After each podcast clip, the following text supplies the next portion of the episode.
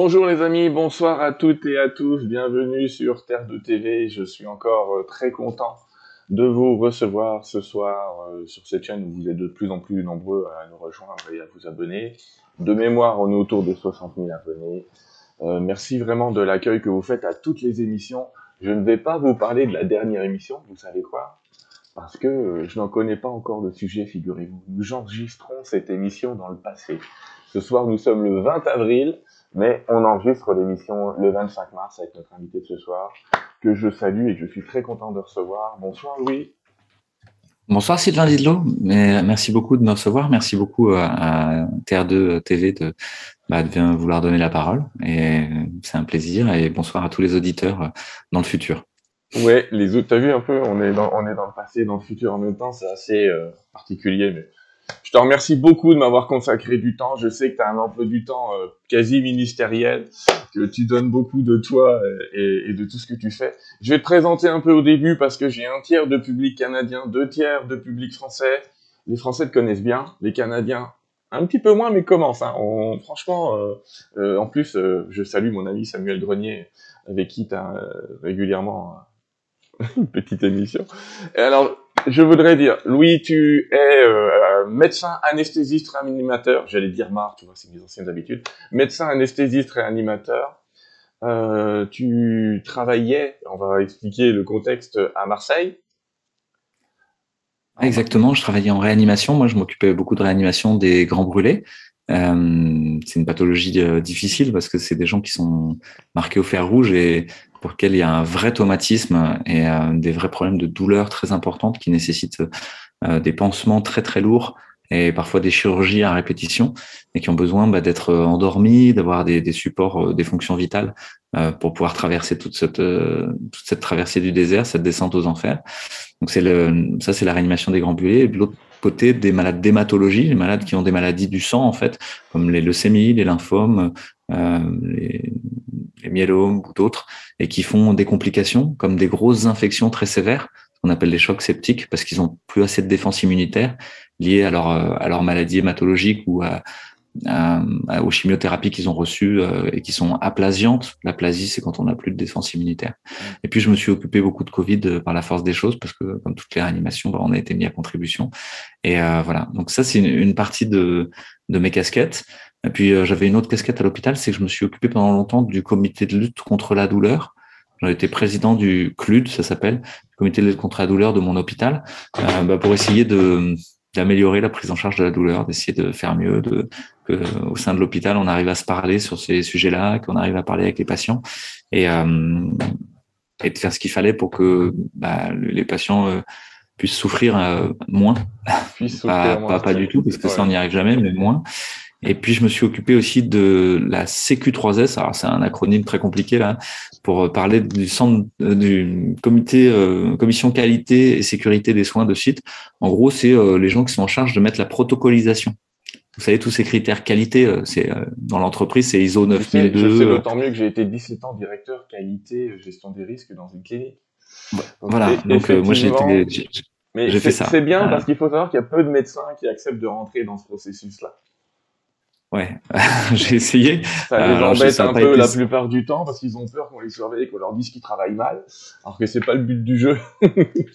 non, non, au contraire, c'est d'essayer d'améliorer les choses. Alors pour autant, il y a eu pas mal de déconvenus qui m'ont permis de découvrir un peu euh, façon de voir la médecine qui était un peu trop procédurale, un peu trop algorithmique, un peu trop simpliste et qui était un peu loin de l'humain, qui était euh, finalement un peu robotisé, un peu euh, numérisé et, euh, et où bah, l'erreur humaine, le PFH, vous savez, le putain de facteur humain, euh, était toujours une paille dans l'engrenage. Mm. Et euh, donc voilà. Et puis enfin, j'ai une autre casquette, j'ai deux autres casquettes, mais peut-être tu voulais en parler. Hein, mais alors oui, parce que on t'a connu sur tes positions euh, liées au Covid et, et notamment euh, à travers Réinfo Covid. Donc si tu peux nous, nous expliquer euh, quelle a été cette aventure de effectivement, je, Covid. Je précise pour nos amis québécois qu'il y a une info Covid Québec qui existe, Canada, je veux dire. Ouais, tout à fait, ouais, qui est avec une très belle équipe qui fait beaucoup de choses et qui est très active. Alors, Réinfo Covid, c'est un collectif citoyen. Au départ, on, on s'appelait euh, Soignants pour une politique sanitaire juste et proportionnée. Puis rapidement, on est devenu des soignants, des chercheurs, des médecins, des universitaires, euh, des citoyens, des artistes, euh, des chefs d'entreprise. Et puis à la fin, le nom, il était tellement long, compliqué, euh, soignant, chercheur, universitaire, machin, pour une politique sanitaire juste pour On a simplifié, on a dit on va s'appeler Réinfo Covid. Mais l'idée, c'était de réunir tous ces gens-là. Et vous voyez que le logo, c'est des sortes de petites bulles qui se rejoignent euh, pour montrer cette idée d'une pensée complexe, d'une interconnexion, d'une transdisciplinarité qui nous donne un regard sur le monde qui soit plus ample, qui soit pas juste avec la tête, mais qui soit aussi avec le cœur et avec les tripes. Donc dans Réinfo Covid, on a hum, des groupes qui produisent du contenu. On a un groupe qui s'appelle Comprendre et qui sont des scientifiques, euh, des chercheurs, des universitaires qui euh, décortiquent la littérature scientifique pour essayer de donner à voir le meilleur euh, de ce qu'il y a à comprendre. Et puis de le faire avec des mots simples en vulgarisation scientifique. Donc il y a toute une partie qui est qui sont des articles et puis des des textes. Il y a tous les jeudis soirs une émission qui s'appelle le Conseil scientifique indépendant. Euh, et puis il y a une, émission qui s'appelle Covidologie. Alors ça traite beaucoup de Covid, hein, mais euh, ça va plus loin parce qu'il y a aussi les sciences molles, la sociologie, euh, la philosophie, la, psychologie, qui viennent se mêler à cette histoire. On, est dans une crise systémique qui dépasse largement la problématique sanitaire. Hein. une crise beaucoup plus ample que ça. Et il y a un autre groupe. Donc ça, c'est la compréhension avec la tête, on va dire. Et puis, essayer de comprendre le monde avec le cœur, c'était les artistes. Pour nous, c'était très important qu'il y ait de la beauté, qu'il y ait de l'art. Euh, et les artistes en France, ils ont été jugés euh, non essentiels. On a considéré que euh, c'était pas grave. Et, et, pour moi, ça m'a extrêmement choqué, alors parce que j'ai des amis artistes aussi et j'ai été touché personnellement, mais ça m'a beaucoup choqué parce que l'art a cette intention, cette vocation d'essayer de nous élever, de nous donner à voir euh, des choses que bah, moi qui suis pas artiste, euh, qui suis beaucoup dans la tête, je n'arrive pas à voir. Et, et donc j'ai besoin des artistes parce qu'ils m'ouvrent à des horizons, à des, à des univers auxquels j'aurais pas accès s'ils étaient pas là. Et il y a des artistes qui sont trash, euh, très sombres, qui dénoncent. Mais pour moi, ça c'est c'était pas encore complètement de l'art abouti. L'art, c'est celui qui vous emmène dans de la beauté, un peu comme ton générique de, de début de l'émission, euh, qui nous emmène à dans un voyage à travers euh, tout ce qu'on pourrait euh, voir dans les mailles, du, dans les trames, les failles de ce monde qui sont là, mais qu'on n'arrive pas à détecter. Alors pour moi, les artistes sont un peu comme une antenne 6G, euh, tu vois, euh, de, de, sur le réel. Ils capturent de l'information de manière très fine, à, à haut débit. Alors ça, ils sont écorchés vifs aussi en même temps. Hein. Et donc on a on a tout un groupe d'artistes euh, et puis après, il y a d'autres groupes qui se sont greffés à ça. Je vais vous en parler après, mais voilà. Et puis une troisième dimension de compréhension du réel, qui était euh, l'idée de revenir aux tripes, aux ressentis, aux émotions, à quelque chose qui soit euh, un peu animal. Et ça, c'est c'est le groupe qui s'appelle Témoignage et qui recueille des témoignages de terrain, du vécu des gens. Qu'est-ce qu'ils ont vécu? C'était quoi pour eux le Covid euh, dans leur famille, dans leur division au sein de leur famille, dans euh, leurs difficultés avec leurs enfants, avec leurs avec leurs parents ou leurs grands-parents, dans leurs peurs, euh, dans leurs inquiétudes, dans leur joie aussi et les possibles que ça avait ouvert. Euh, toutes ces dimensions-là, plus émotionnelles, euh, sont explorées au travers de témoignages. Puis une fois qu'on a groupé ce contenu qui on va le donner à voir et on va le dire. Donc on a un groupe qui s'appelle Lumière et qui est en gros euh, l'agence de com, on pourrait dire quoi. Mais euh, donc il va travailler sur les réseaux sociaux, la newsletter, le, site internet, que sais-je encore. il faut savoir que tous ces gens-là sont des bénévoles et sont des amateurs. Hein. C'est-à-dire que il y a personne dont c'était le boulot au départ quoi. Donc on a beaucoup appris sur le tas. Puis après on a dit c'est bien, on comprend le monde, on le, on le ressent, on le vit dans le cœur, on arrive à le dire on va le dire aussi avec des diplomates. Les diplomates, c'est quoi? C'est des porte-paroles. C'est un groupe qui est en charge d'aller porter la parole, mais pas euh, en prêchant dans le désert. On s'en fout, ça. De crier tout seul dans le désert, c'est pas un but en soi. Non, le but, c'est de créer du lien, de renouer du contact, de rouvrir l'espace du dialogue. Et ça veut dire que il faut une posture euh, calme, il faut une posture euh, qui soit teintée de non-violence. Et en fait, tout le collectif Réinfo Covid, il est dans une doctrine euh, relationnel de la non-violence gandienne. Mm. Donc vous pouvez imaginer que nous, on, on essaie de pas être en colère et, et voilà, de, de, pas, de pas avoir peur, quoi. Et alors, euh, ça, c'est les, les raisons d'être de Réinfo Covid. Il y en a quatre. Euh, c'est des verbes à l'infinitif pour expliquer ce qu'on fait. C'est euh, mettre en lien tous ceux qui veulent agir pour une politique sanitaire juste et proportionnée. Puis on s'est rendu compte que c'était pas juste la politique sanitaire, qu'en fait, ça dépassait ça. Ouais. Qu'on voulait un monde plus juste, euh, et, et, plus beau. Et qu'en fait, il y avait plein de gens qui avaient envie d'œuvrer à faire un monde meilleur. mais on cherche à les mettre en lien. En tout cas, c'est le rôle qu'on s'est donné. Ensuite, on a dit, on va aider nos concitoyens, parce qu'on peut que aider, hein, on peut pas le faire à leur place, à sortir de la peur pour aller vers la prudence et à sortir de la colère pour aller vers le courage. Euh, c'est quoi la, la, prudence? C'est la phronésis chez Aristote. C'est une très vieille valeur euh, chez les, dans la Grèce antique. Hein. Euh, pour beaucoup de gens aujourd'hui, la prudence, ça veut dire on serait un peu timoré, on aurait peur de tout, etc. Non, non, la prudence, c'est l'intelligence du courage. C'est euh, Aristote, il dit la sagesse contextuelle. C'est-à-dire en fonction du là où je me trouve, je vais tâter le terrain, puis je vais prendre une décision. Parfois, ça peut être courageux, hein, la prudence. Euh, de ne pas faire quelque chose. Ne pas faire quelque chose, des fois, c'est c'est plus courageux que le faire et suivre parce qu'on vous emmène dans une folie. Quoi. Euh, donc ça, c'est l'idée de, de, la phronésis vraiment qui nous guide et de sortir de la peur. Pour sortir de la peur, il y a besoin de renouer avec le réel. La peur, c'est une bulle hyper inflattée d'imagination qui dit oh là là, on va tous mourir, oh là là, c'est terrible, le monde va exploser en morceaux, on est en train de tout casser, etc. Ça, c'est pas rationnel. C'est pas le quotidien ce que vous vivez quand vous regardez dehors et que vous touchez votre voisin. Ben, ça va en fait, tout va bien. ouais, il y a des trucs qui vont pas. On va les prendre un par un et puis euh, on va voir, on va voir ce qu'on peut y faire. Euh, donc l'idée, c'est de, revenir au réel. il y a beaucoup cette idée de retour au réel dans ce qu'on fait. Euh, d'aller retoucher du doigt de la matière, des, des, gens, du vivant, et de retrouver ce côté vivant en nous, et de, se donner la, la chance de, pouvoir partager avec l'autre nos peurs, nos angoisses, pour justement arriver à les purger quelque part. Tu vois, mm. il, y a il, y a cette idée que la, la, peur, si elle est entendue, si elle est écoutée, bah ça va mieux. Et ça, c'est le, moi, je suis soignant, hein, tu vois, je suis médecin. Et euh, la part manquante un peu dans les hôpitaux et tout ça, c'est ce côté humain de la relation empathique, de l'écoute empathique. Dans les stages de communication non violente ou de cercle restauratif, souvent on commence comme ça. Mmh. Pendant euh, 20 minutes, on dit bah, tu vas poser une question à l'autre. Euh, la question c'est comment tu vas vraiment aujourd'hui? Euh, Ou qu'est-ce que tu viens faire là vraiment aujourd'hui? Et puis tu vas l'écouter simplement pendant 10 minutes avec tout ton cœur euh, tu peux et tu vas pas lui répondre, tu vas rien lui dire. Tu peux faire du paraverbal, des mimiques, etc. Mais par contre, tu vas juste l'écouter. Et puis au bout de 10 minutes, on met le chrono. Ce sera l'autre qui va te poser la question et qui va t'écouter. Moi, j'ai fait cet exercice plusieurs fois. Je peux te dire qu'il est extraordinairement thérapeutique.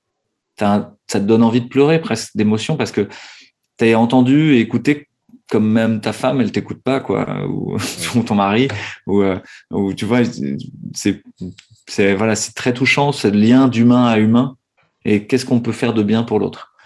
Et puis sortir de la colère, parce que la colère, c'est une énergie puissante, mais qui est plastique, qui veut casser. Euh, or, ok, c'est tu peux jeter des briques contre le temple, tu peux jeter des briques contre l'Élysée, tout ça, mais enfin, est-ce que tu as un pouvoir d'agir? Et ça, c'est l'idée d'aller vers le courage, c'est-à-dire d'aller vers le pouvoir d'agir, la souveraineté d'action qui te permet de transformer le monde de manière extrêmement efficace. Parce que tu te retrouves avec une énergie démesurée qui, ouvre tous les chemins, qui ouvre toutes les failles. Et en fait, c'est facile. Ça veut pas dire qu'il n'y a pas de travail. Hein. Il, y a, beaucoup de travail. Mais par contre, c'est d'un coup, il y a de l'énergie, tu vois.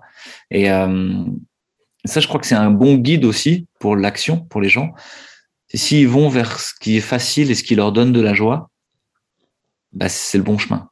Si c'est dur, qu'ils ont peur, qu'ils luttent contre, euh, qu'ils rament, qu'ils ont l'impression d'être nuls, de rien arriver, c'est que c'est pas le bon chemin. Et le, réel est notre petit maître.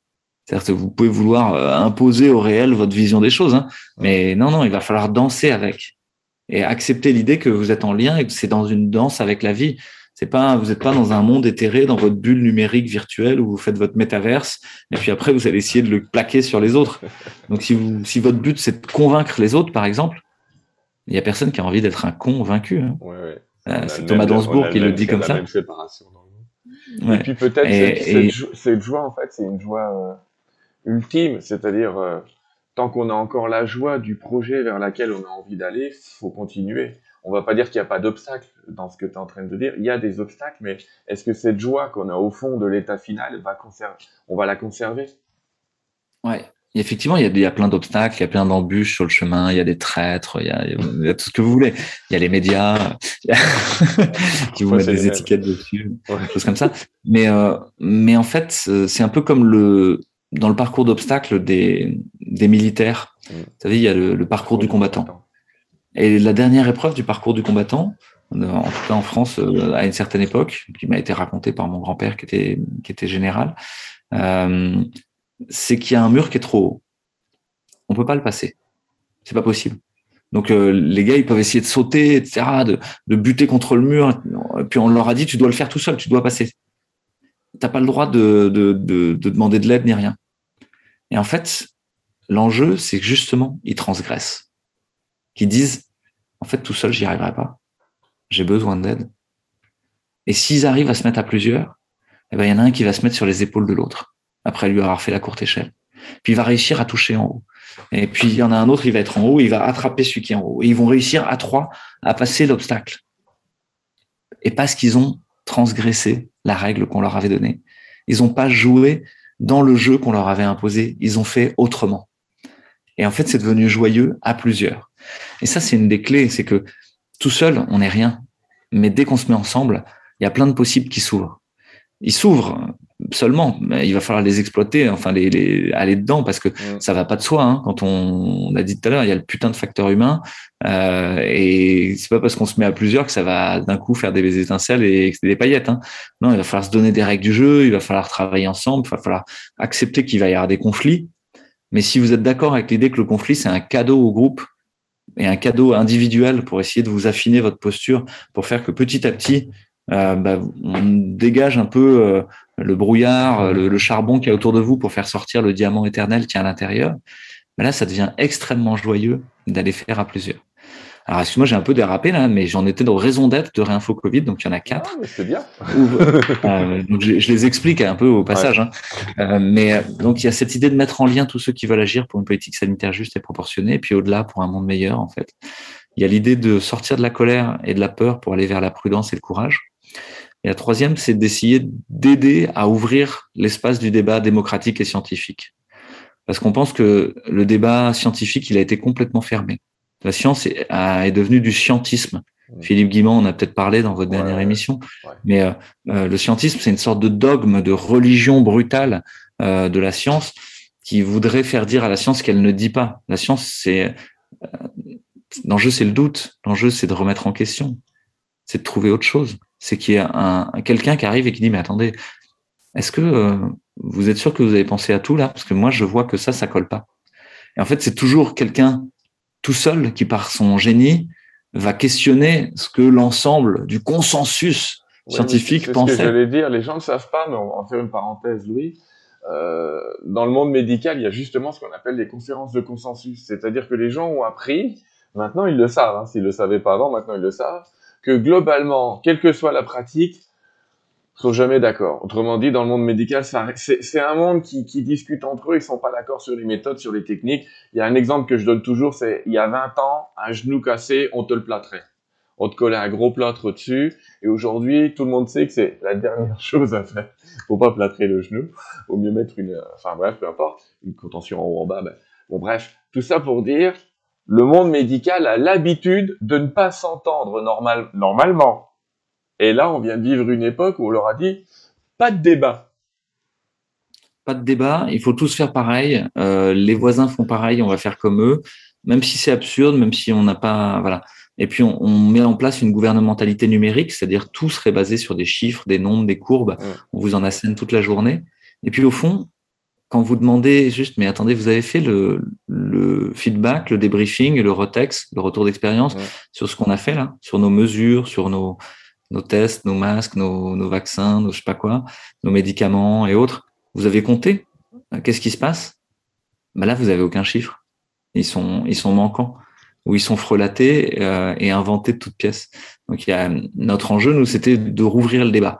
Et aujourd'hui, c'est ce qu'on arrive à faire. L'ambiance se détend un petit peu. Et euh, l'idée, c'est d'essayer vraiment de proposer des commissions de réflexion plurielles, avec l'idée que euh, peut-être il y a un besoin commun qui nous rejoint, qui nous rapproche, qui serait qu'on a envie que dans cette épidémie, euh, les gens aillent bien et qu'elle s'arrête. Voilà, peut-être qu'on peut se mettre d'accord sur cette base minimale. là-dessus, peut-être qu'on est tous d'accord. et si on est tous d'accord là-dessus, on peut se dire, après, on va, on a des stratégies pour y arriver qui sont différentes. Et la stratégie, c'est pas le besoin. Donc, on n'a pas besoin de se battre sur les stratégies. On peut ne pas être d'accord. Et vous allez avoir une stratégie tout vaccinale. Vous allez, nous, on va avoir une stratégie médicamenteuse précoce et de prévention. Euh, peut-être qu'on peut trouver une troisième voie qui serait euh, la rencontre de ça et qui ferait germer quelque chose d'imprévu, qui serait un, petit mix des deux où pas de, il n'y a, pas de totalitarisme brutal qui cherche à imposer à l'autre sa vision des choses. Comme je t'ai dit, il y a personne qui a envie d'être un convaincu. Et il y a personne. Euh, moi, j'ai jamais vu dans ma vie que quand je discute avec quelqu'un sur des sujets techniques euh, et qu'à la fin ils me disent "Oh là là, waouh, ah, Louis, euh, merci. Grâce à toi, j'ai vu la lumière. J'ai changé d'avis. C'est super. Tu m'as convaincu. J'ai jamais vu ça. Ça m'est jamais arrivé. Ah, peut-être parce que je suis pas un bon, un bon, ah, un bon rhéteur, quoi, un bon rhétoricien. Mais, mais je crois pas que ça arrive. Les gens, ils ont besoin de temps, de douceur, de calme, d'accueil, de les laisser mûrir leur discussions propres, leurs réflexions propres. Mm. Et pendant des années, j'ai buté là-dessus, à essayer de convaincre des gens, par exemple, sur des questions écologiques ou des choses comme ça. Et, euh, et à me rendre compte qu'ils me disaient, non, mais tu nous gonfles avec ton truc, là, euh, euh on s'en fout, nous. Et, et qu'en fait, ce qui a été le plus touchant le plus marquant et qui a changé les esprits, bah, c'est quand moi, j'ai commencé à vivre ce que j'avais envie de vivre. D'avoir des poules, d'avoir des abeilles, de faire de la permaculture, d'avoir un potager, planter des arbres, que les enfants ils jouent dans la boue, euh, que euh, on construise des arcs et des flèches euh, avec les morceaux de bois qui traînent, que on, on, admire les fleurs et qu'on fasse les semis ensemble. Et là, ils se sont dit que j'ai des toilettes sèches, qu'on fasse du compost, etc. Et ils ont vu que c'était joyeux, que leurs enfants, quand ils venaient à la maison, ils étaient, voilà, ils étaient super joyeux. Et, euh, et ça a plus convaincu les gens autour de moi que tout ce que j'ai pu dire. Euh, donc faire ce qui vous tient à cœur et vivre ce qui vous tient à cœur, à mon avis, c'est plus exemplaire et c'est plus puissant que tous les discours euh, agressifs que vous voudrez pour essayer de convaincre. Surtout les gens que vous aimez. C'est-à-dire si je vous discutez avec votre famille, euh, avec votre beau-frère ou je sais pas quoi, avec qui vous n'êtes pas d'accord, euh, bah vous serez, ça va être frité hyper fort parce qu'il y a plein d'enjeux émotionnels. Et donc ce sera pas qu'une histoire rationnelle. Oui, on hmm, retrouve ça dans les sagesses indiennes où si tu vas voir un maître indien et que tu lui parles de la lumière, de l'amour, de la joie, les, les, bons maîtres indiens vont te dire attends, attends, arrête de me parler de la lumière et rayonne. Donc globalement, ils vont dire arrête de me la placer à l'extérieur place-la à l'intérieur, cette lumière. Et quand tu vas rayonner, les gens vont être attirés par ta lumière. Ils vont pas être attirés parce que tu en parles. Ils vont être attirés parce que tu le fais, pas parce que tu le dis. Ouais, et ça, c'est quelque chose qu'il faut bien comprendre. Enfin, c'est assez profond, on pourra en reparler, mais c'est la question du désir mimétique pour moi, ou, ou des neurones miroirs, on pourrait dire dans les neurosciences modernes. Euh, on a plein de neurones miroirs dans notre cortex préfrontal. Mmh. Euh, les gens qui ont un grand front, ils, ont, ils en ont plein, plein, plein.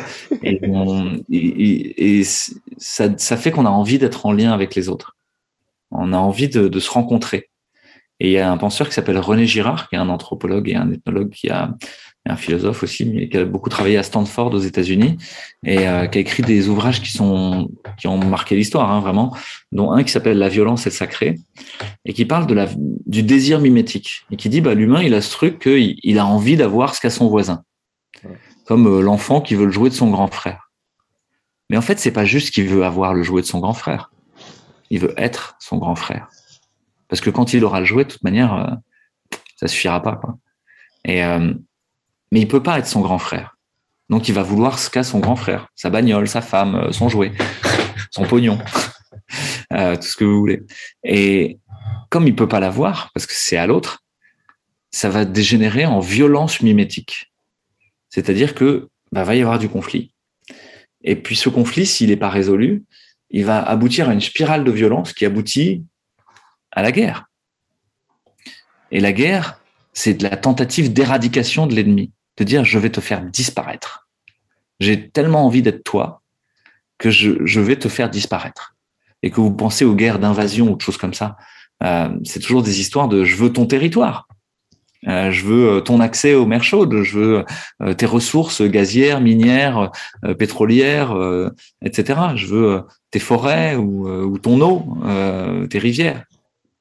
C'est un désir mimétique d'une nation pour une autre et qui va aboutir à la tentative d'éradication de l'autre. Alors même qu'on désire être en lien avec ce qu'a l'autre. C'est ça qui est étonnant. Il y a comme un paradoxe profond. Et ces guerres se terminent toujours par le sacrifice, pour René Girard, hein, je vous raconte la pensée de René Girard, euh, se, se, se, termine par le sacrifice d'une victime émissaire, un bouc émissaire, mais un innocent qui est sacrifié, qui n'a rien demandé en général. Hein. Enfin, la population d'un pays, quoi, qui en général n'a pas très envie de faire la guerre, par exemple. Ouais. Euh, et, et, ce sacrifice permettrait la réconciliation sur l'autel du sacrifice, quoi. Ça, c'est une première vision de, de ce que c'est que le désir mimétique pour René Girard. Mais moi, j'en ai une autre, parce que pour lui, c'est une malédiction finalement, et qui va revenir comme un éternel retour, comme chez Nietzsche, quoi, l'éternel retour, euh, qui va aboutir à, à, rejouer le problème 50 000 fois, 200 000 fois, à l'infini. Mais en général, quand un problème revient, c'est pour qu'on le comprenne et qu'on le résolve. Plus qu'on le comprenne, même qu'on le connaisse. C'est-à-dire que ce soit pas qu'une affaire avec la tête, mais que justement ce soit aussi dans le cœur et dans les tripes, que vraiment on l'intègre profondément en nous. Vous avez remarqué comme la vie est taquine et vous ramène le même problème de manière itérative et incrémentale, c'est-à-dire de plus en plus fort et de plus en plus brutal, jusqu'à ce que vous compreniez ou pas et que vous en creviez. Et souvent, pour les gens à l'extérieur, c'est évident.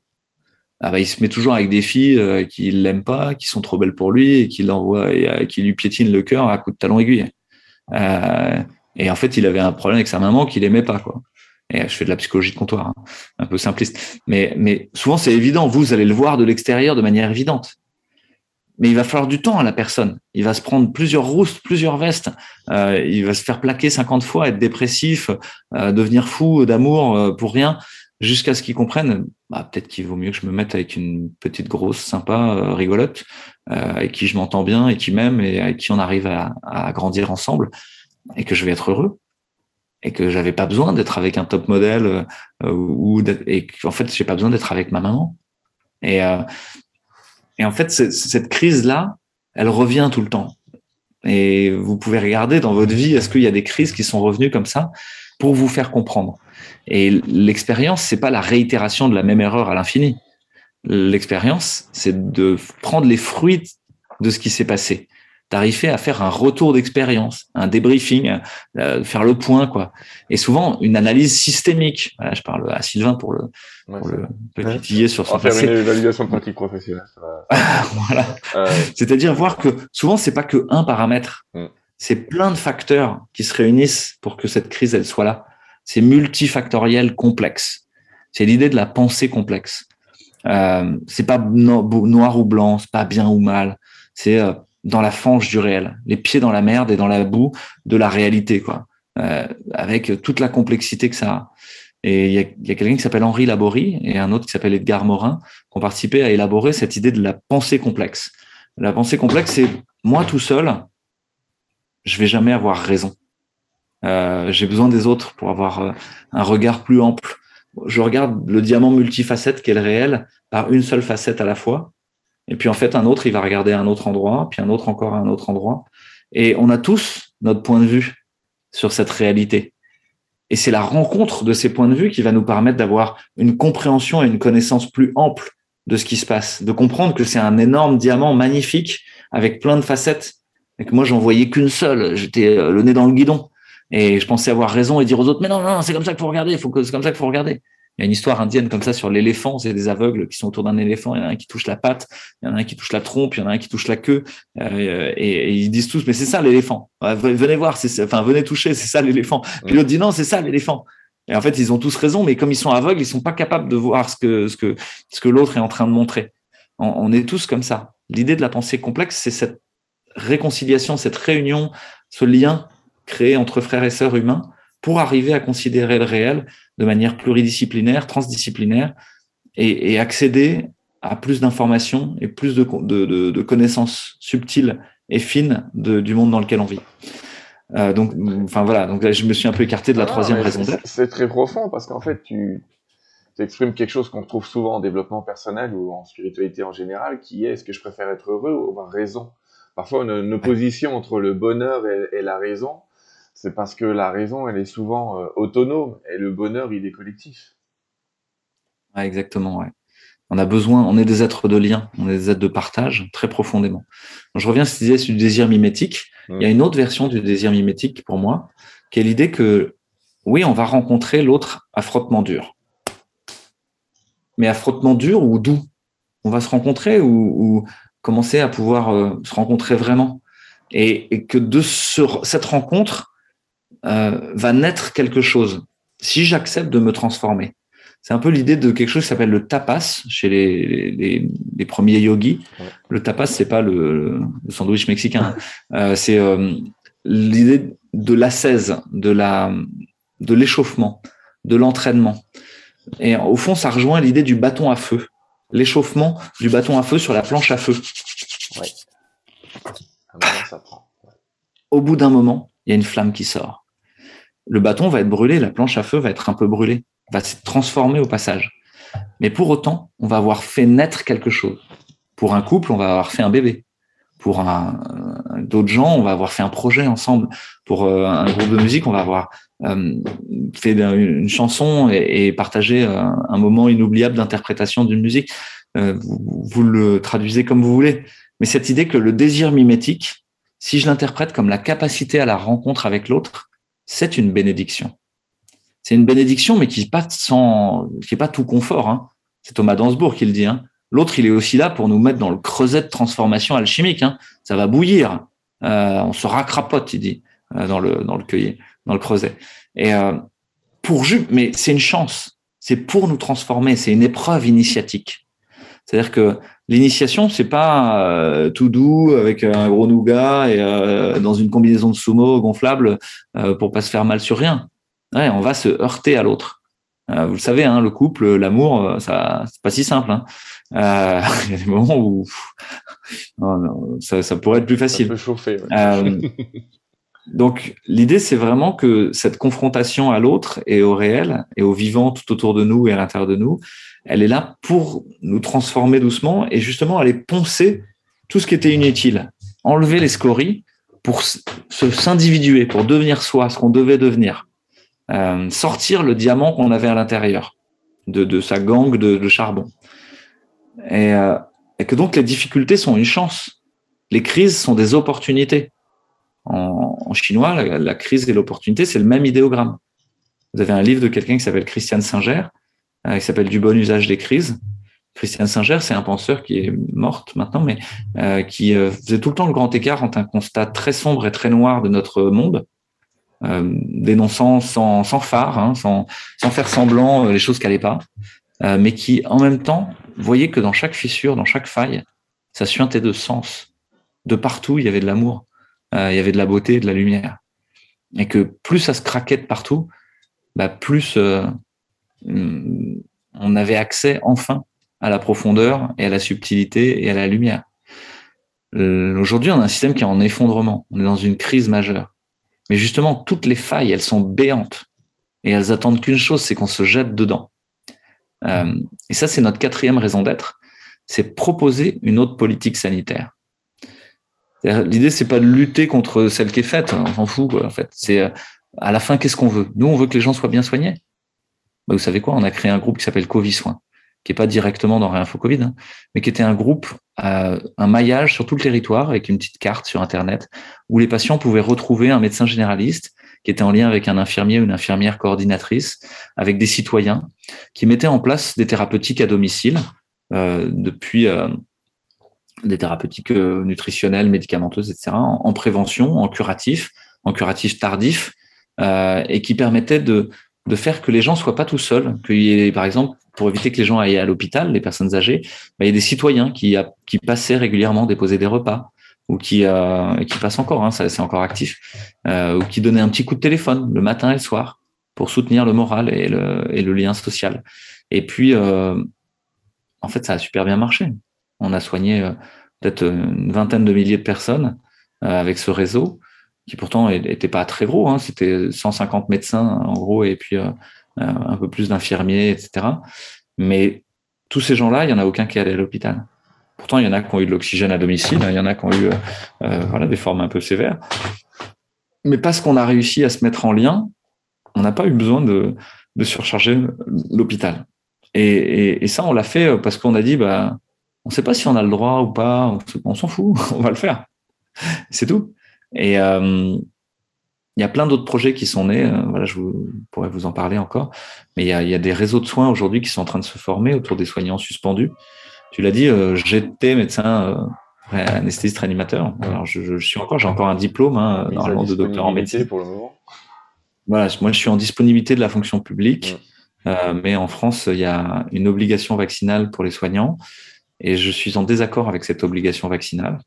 Euh, au-delà même de la question vaccinale, je suis en désaccord avec l'idée d'un pass quelconque qui permette d'accéder à des droits ou euh, au contrat social. Je suis contre le hold-up du contrat social de manière unilatérale sur des critères sanitaires. C'est-à-dire que pour moi, euh, cette question-là ne devrait même pas être posée. Elle, elle, éthiquement, elle n'a pas de sens, ou alors elle nous emmène vers un chemin qui est, à mon avis, extrêmement glissant, où on commence par un pass sanitaire, vaccinal, après, c'est la troisième dose, la quatrième dose, euh, la millième dose. Bah, et après, c'est quoi C'est ce qui est en cours, oui. Alors, je, vais, on va arrêter sur la partie Covid, si tu veux bien. On va passer, oui, regardons des solutions. Mais oui, dans le monde de la santé, tu sais que moi, quand je faisais des EPP, ça s'appelait des évaluations pratiques professionnelles, je m'arrangeais pour qu'on trouve des solutions non médicamenteuses à, à beaucoup de problèmes. Et il y a énormément de solutions dites non médicamenteuses ce qui plaît pas à l'heure de la tarification à l'activité euh, bien carré avec des telle pathologie, tel traitement. Le non médicamenteux, c'est l'attitude que peuvent avoir euh, les gens entre eux, le rapport, les rapports humains, comme tu dis, euh, principalement. Mais le rapport avec le patient, le fait aussi de pas mettre une SH à un niveau inférieur d'une infirmière sous prétexte que tu connais le système. Autrement dit, la dame qui s'occupe de ménage peut tout à fait soigner le patient. C'est ce que j'ai toujours dit. pratiquement autant parfois moi, je me souviens de certains patients qui me disaient, vous savez, hein, le docteur, il m'a dit que ça irait mal. Mais la dame qui fait le ménage, elle m'a dit de pas m'inquiéter. T'imagines? Et, et c'était la dame qui a fait le ménage qui finalement a réussi à rassurer la patiente qui s'en est très bien sortie euh, et à qui on a arrêté de filer des anxiolytiques matin, midi et soir. Dans le service où j'étais, donc euh, il y a beaucoup de souffrance autour de la de la brûlure, etc. Et il y a quelqu'un à qui j'ai envie de rendre hommage là, puisque tu en parles, qui s'appelle Nono, et euh, Nono, il, il, est le coursier. Et, tu vois, il, est, il apporte les, les, les, les examens de laboratoire au labo. Il, est, il, il, rend service de plein de côtés différents. Et en même temps, il a une empathie très importante et il passait son temps à discuter avec les patients euh, réveillés. Et tous les patients, à la fin de leur hospitalisation, disaient bah, heureusement qu'il y avait Nono. Ça, ça m'a vraiment touché. Et on met souvent des critères de jugement de notre activité sur notre vision des choses, soignants ou administratifs de l'hôpital. Disons, ce qui compte au bloc opératoire, euh, c'est que les gens ils vomissent pas et qu'ils aient pas mal. Euh, sur le, enfin, qu'ils aient un score de douleur qui soit à temps. Et puis, en fait, quand on s'intéresse de manière un peu plus fine, on se rend compte que les gens, ben, il y a des, il y a des critères qu'on n'avait pas prévus. Par exemple, bah oui, euh, j'ai eu mal, j'ai vomi, mais ah, il y a cette petite aide-soignante qui m'a mis une couverture euh, sur euh, sur moi quand j'avais froid dans le dans le dans le couloir du bloc opératoire, m'a vraiment touché quoi. Et euh, finalement, ça s'est bien passé quoi, grâce à ça. Et, et au fond, à la fin, elle va faire un score de satisfaction euh, pour l'étude administrative. Elle, va avoir un très bon score de satisfaction. Alors qu'à l'inverse, euh, quelqu'un qui où tout se sera bien passé techniquement, bah peut-être ça sera pas du tout bien passé à l'intérieur dans toutes ses émotions. Donc aujourd'hui, on fait ce qu'on appelle des patients traceurs. C'est une technique d'évaluation qui est intéressante, qui est de faire raconter au patient son expérience de l'hospitalisation et d'aller regarder justement tous ces critères que nous on regarde pas, qu'on connaît pas, euh, qui sont qui sont entre les lignes, qu'on n'a jamais, euh, auxquelles on n'a jamais prêté attention, et qui sont souvent des questions relationnelles ou humaines. Quelle surprise L'être humain est un être de lien, un être de partage, un être d'amour. On est obligé de le redécouvrir en 2022. Euh, c'est un peu bon, bah c'est un peu accablant, mais pourtant voilà, c'est la clé quoi. Et euh, c'est pareil sur cette histoire de, de, de crise et de, de discussion les uns avec les autres. Pour moi, l'important, comme tu l'as dit, c'est pas d'avoir raison. L'important, c'est d'être en lien.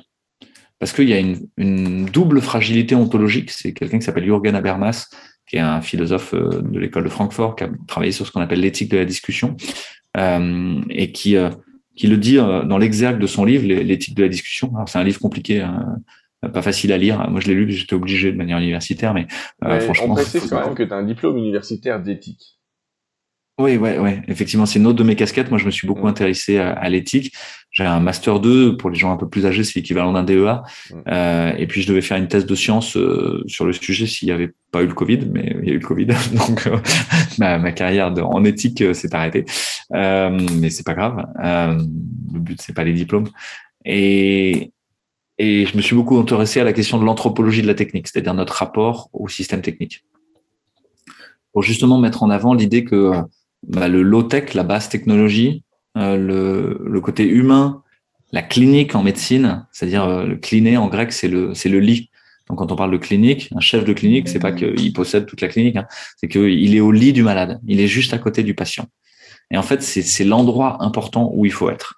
Euh, et c'est ça qu'il faut regarder. Il faut revenir à la clinique parce qu'il y a plein plein d'informations qui sont données, et il y a plein plein de possibilités d'agir qui sont données juste par la relation. Je vous donne un exemple pendant le Covid, c'est moi les gens ils étaient en réanimation avec de l'optiflow, beaucoup d'oxygène, un peu en train de s'étouffer, c'était difficile pour eux, on leur faisait faire du, du décubitus ventral euh, et puis ils avaient peur parce que euh, tout le monde avait euh, des gros masques partout, des, des, des blouses, des surblouses, des doubles gants, etc. Est extrêmement stigmatisant comme maladie, et avec beaucoup de peur euh, transmise par les médias. Euh, mais moi, quand ils avaient deux PCR négatives, c'est notre critère pour dire qu'ils étaient plus contagieux, hein, ça se discute, mais voilà. Euh, et ben, je rentrais dans la chambre sans masque, sans rien, et je leur disais, vous êtes guéris. et euh, avec un grand sourire. Alors qu'ils avaient encore plein d'oxygène. Et juste après, je leur disais, il y a encore un peu de chemin, mais c'est bon, vous allez, ça va, ça va se passer, quoi. Et juste de faire ça, les gens, ils arrivaient à avoir le smile, à avoir euh, d'un coup à retrouver du courage, à se dire ok, je vais devoir tenir, mais c'est bon, je vais, je vais guérir. Et, euh, et juste le fait de plus être un gars derrière un masque, qui de derrière le, la vitre de la chambre euh, fait des signes comme s'ils étaient dans un aquarium, bah, pour les gens c'était extrêmement important. Donc ouais, Jürgen Habermas, il dit il y a une double fragilité ontologique de l'individu et du groupe. Qu'est-ce que c'est que cette phrase compliquée, ontologique, c'est-à-dire existentielle. je, n'existe, individu, que parce que je suis dans un groupe. Et en même temps, le groupe n'existe que parce qu'il y a des individus. Il faudrait pas qu'on soit tous pareils. Parce que si on était tous pareils, euh, ce serait le conformisme juxtaposé et on taperait sur la tête de tous ceux qui dépassent. Euh, et donc, il faut les deux. Il faut je et il faut nous. Et je et nous sont en tension. Il y a une tension entre les deux en permanence. Et je va essayer de prendre sa place de grandir en verticalité, de d'exercer son talent, son, sa puissance d'agir sur le réel. Euh, et soit il prend l'énergie de nous, il la, il, il la suce, quoi, il la, il la tire. Dans ce cas-là, c'est pas juste. Parce qu'il veut être plus grand, plus fort. Il veut être le startup soi-même dans la startup nation, dans le startup world. C'est notre projet. Vous savez, ça c'est notre président qui avait dit ça. Euh, de manière complètement perverse et narcissique. Et ce sont des pervers narcissiques. Euh, soit au contraire, je mets son talent au service de nous et contribue à nous pour que euh, bah, nous s'enrichissent de sa lumière propre. Et là, c'est bien, c'est juste. Et nous, qu'est-ce qu'il fait pendant ce temps? Il fait un cocon protecteur. Il permet à jeu de prendre sa place au bon endroit. Et en même temps, il empêche jeu de partir trop haut, de devenir fou, de vouloir être le maître du monde. Euh, juste non, ta place, c'est ça. Cette tension entre jeu et nous, elle est, elle est là en permanence à l'échelle d'une famille, à l'échelle d'un collectif, à l'échelle d'une nation, à l'échelle du monde.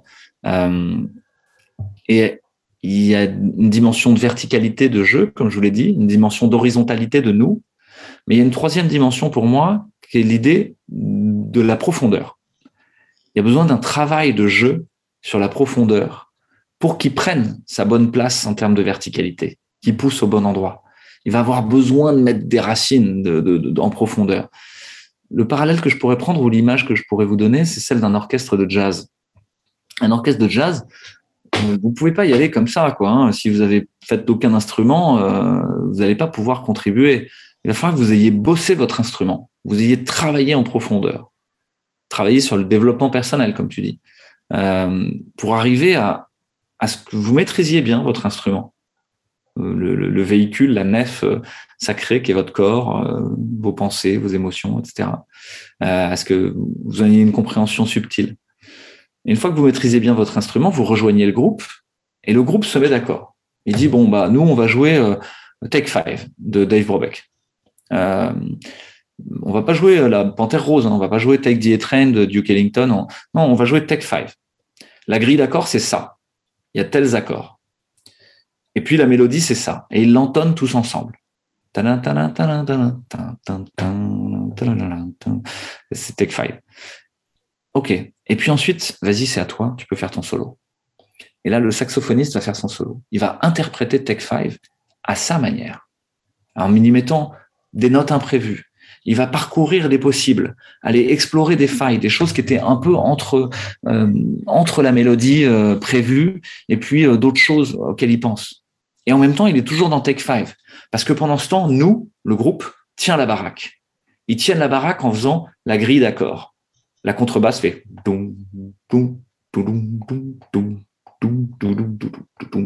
et la personne peut continuer à faire son solo.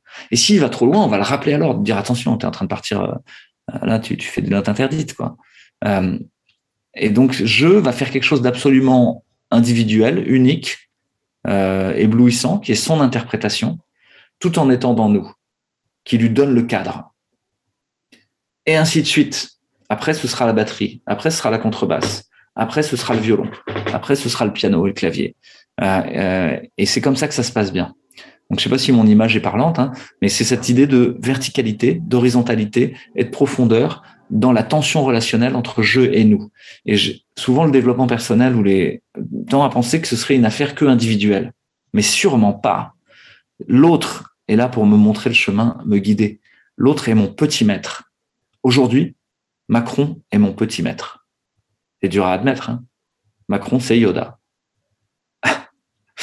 C'est douloureux même. Euh, mais au fond, il va me donner à voir ce que je veux pas et m'aider à trouver ce que je veux, m'aider à trouver mon chemin.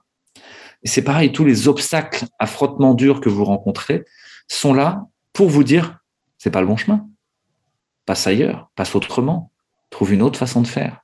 En permaculture, on dit, il y a toujours au moins une autre façon de faire. Bah, je crois que c'est intéressant ça. Est-ce que déjà dans notre vie... L'autre principe qui dit le, le problème peut être la solution.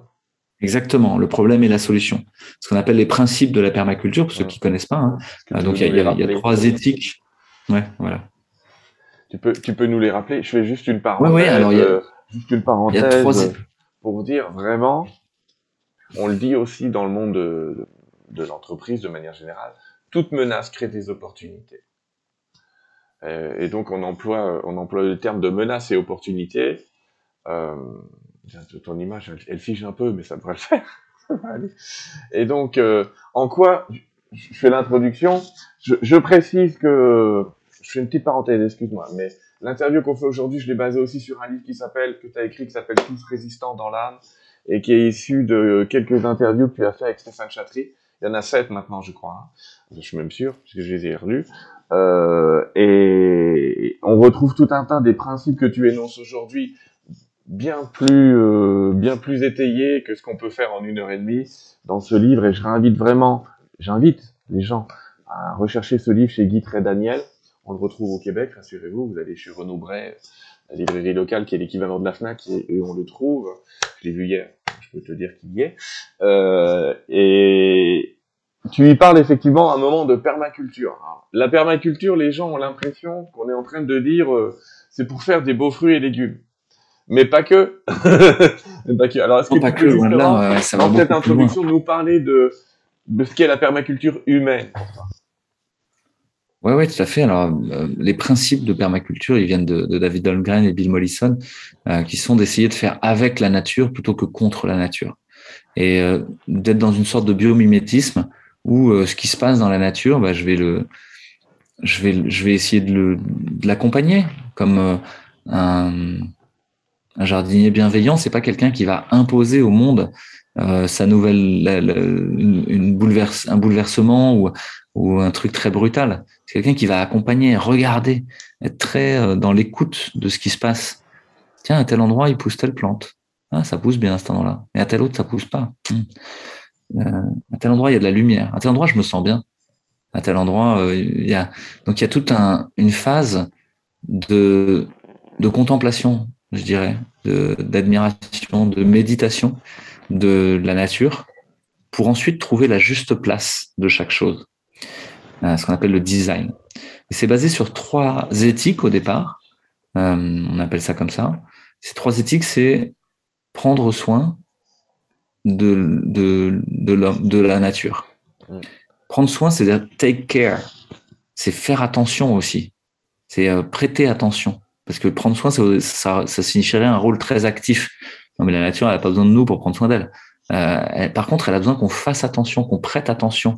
On est, euh, comme en méditation pleine conscience, une conscience attentionnée à la nature. Ensuite, la deuxième éthique, c'est prendre soin de l'homme, de l'humain, de l'homme, des hommes et des femmes. Euh,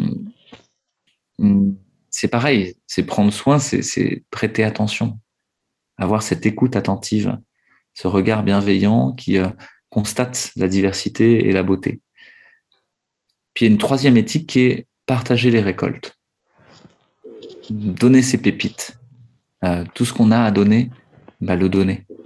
Euh, ça, c'est cette idée un peu du talent aussi dans la Bible, ou de cette idée que bah, a chacun quelque chose à donner, et en fait, on se sent beaucoup mieux dans nos baskets quand on contribue à plus grand, quand on est dans un système de dons.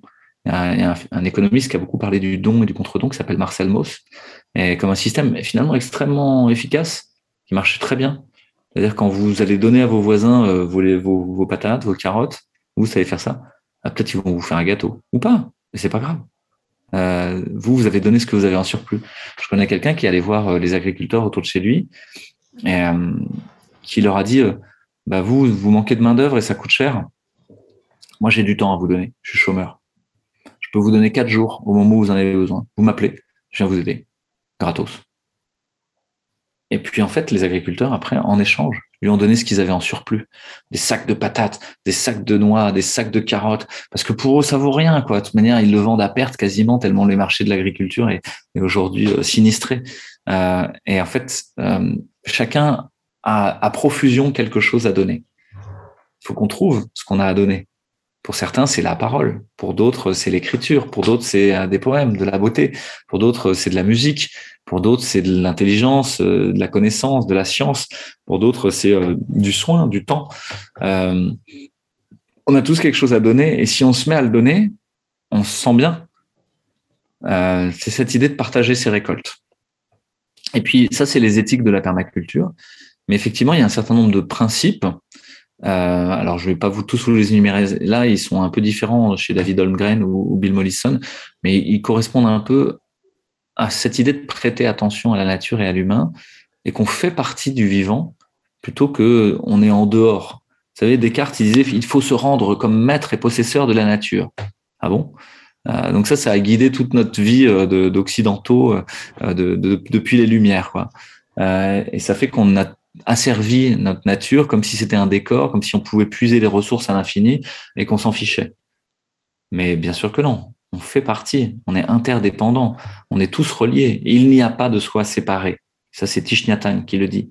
C'est un, moine bouddhiste qui euh, est venu en France, qui a popularisé la méditation et, euh, et qui, qui, dit ça dans un livre qui s'appelle Il n'y a ni peur ni mort, qui est euh, très intéressant, et qui dit, qui dit ça, il n'y a pas de soi séparé. Nous sommes tous reliés. Et pourtant, nous sommes individués. Le but, c'est qu'on soit individué. Je vous l'ai dit, il faut qu'il y ait de la verticalité. Si on est tous pareils, tous reliés dans une matrice éternelle, bah, bon, bah, on est englué dans le, dans le grand chamallow collectif, quoi. On peut rien faire. Et en plus, tout le monde a peur les uns des autres. S'il y en a un qui dépasse, on sait qu'il aura de la puissance. Donc, on va lui taper sur la tête pour pas qu'il dépasse. Ça, c'est les sociétés conformistes dans lesquelles on vit. Donc, on a à la fois des sociétés très conformistes où on veut que personne ne dépasse, euh, où tout le monde va faire pareil, euh, avoir les mêmes selfies euh, sur euh, de son petit déj pour avoir un certain nombre de likes et euh, juger sa satisfaction sur le nombre de followers qu'il a. Bon, ok. comme si notre bonheur était lié à ça. Et puis, et puis qui dans la vie courante vont faire tous pareil, quoi. le Covid en a été un exemple, hein, de manière très conformiste, sans, sans forcément y penser ou y réfléchir. Et puis qui, paradoxalement, dans le monde numérique, vont hyper investir le monde numérique avec, en ayant euh, 7 ou 8 avatars, en allant pourfendre des trolls avec une épée magique pour trouver des pièces d'or, en étant un elfe euh, ou je sais pas quoi, euh, qui tue des dragons, comme dans les jeux vidéo. Et donc une sorte d'hyper individualisation, individuation dans le champ du monde virtuel et digital, où enfin ils pourraient trouver leur place. Mais en fait, je vais vous raconter comment je vois les choses. C'est que la vie n'est qu'une suite d'épreuves initiatiques les unes après les autres. Depuis la sortie de notre maman et l'accouchement, qui est une épreuve énorme. Hein. On était dans le giron maternel, au chaud, nourri par perfusion, euh, par le cordon ombilical et de la musique avec la, douce qui était le battement du cœur de notre maman, etc. Tout allait bien. Et puis d'un coup, oh, on se retrouve dehors, tout se met à brinque-baller de partout. Il faut sortir, il faut sortir. On peut pas faire autrement. On arrive dehors, euh, il fait froid, il y a trop de lumière. On nous met un, bonnet sur la tête qui gratte. Euh, il y a des inconnus qui sont là, qui nous qui, qui parlent. Puis euh, ah, heureusement, on reconnaît notre maman. Ensuite, on est sur notre tapis d'éveil et vous êtes le tapis d'éveil. Vous allez mâchonner votre girafe, euh, Sophie, et vous êtes votre girafe. Vous faites partie de la matrice, vous êtes englué dans la matrice encore. Et pourtant, au bout d'un moment, vous allez essayer de vous mettre debout. Et là, vous allez vous cogner, bing, et vous recognez, rebing, et re-rebing, et rebing sur le coin de la table, jusqu'à ce que vous soyez vous, petit homme, debout sur la terre. Et quand ça, il se passe ça, c'est une épreuve initiatique que vous allez traverser. Et dans une épreuve initiatique, c'est une confrontation à la souffrance et à la mort de manière brutale, qui est guidée par un chaman bienveillant. Vos parents, ils vont vous tendre les mains comme ça de loin, vous dire, viens, viens, tu vas y arriver, c'est bien. C'est bien ce que tu fais, vas-y, continue. Pour que vous arriviez à être ce petit homme debout sur la terre. Et au passage de l'épreuve initiatique, vous commencez à acquérir un grand pouvoir. Vous pouvez arpenter la terre. Euh, mais ce grand pouvoir se dote, se double de quelque chose d'autre. Dans les sociétés traditionnelles, quand il y a une épreuve initiatique pour un jeune garçon qui va devenir un chasseur, il va devenir un chasseur après avoir eu euh, des épreuves très dures de confrontation à la mort, à la peur, à la violence. Euh, parfois, on va accrocher dans les tétons des, des, des, des crochets, l'accrocher à un piquet, il doit tirer, tirer, tirer jusqu'à se, se, se, déchirer la poitrine pour arriver à s'extraire de ce qu'il était, de sa condition d'enfant. Donc, on doit s'extraire de sa condition d'avant, s'extraire de la matrice dont je vous parlais tout à l'heure, mmh. de, grand, de la grande boule de chamallow euh, de nous, pour tirer un fil et devenir soi. Et au passage, on tisse un fil de relation avec le, groupe, avec le nous.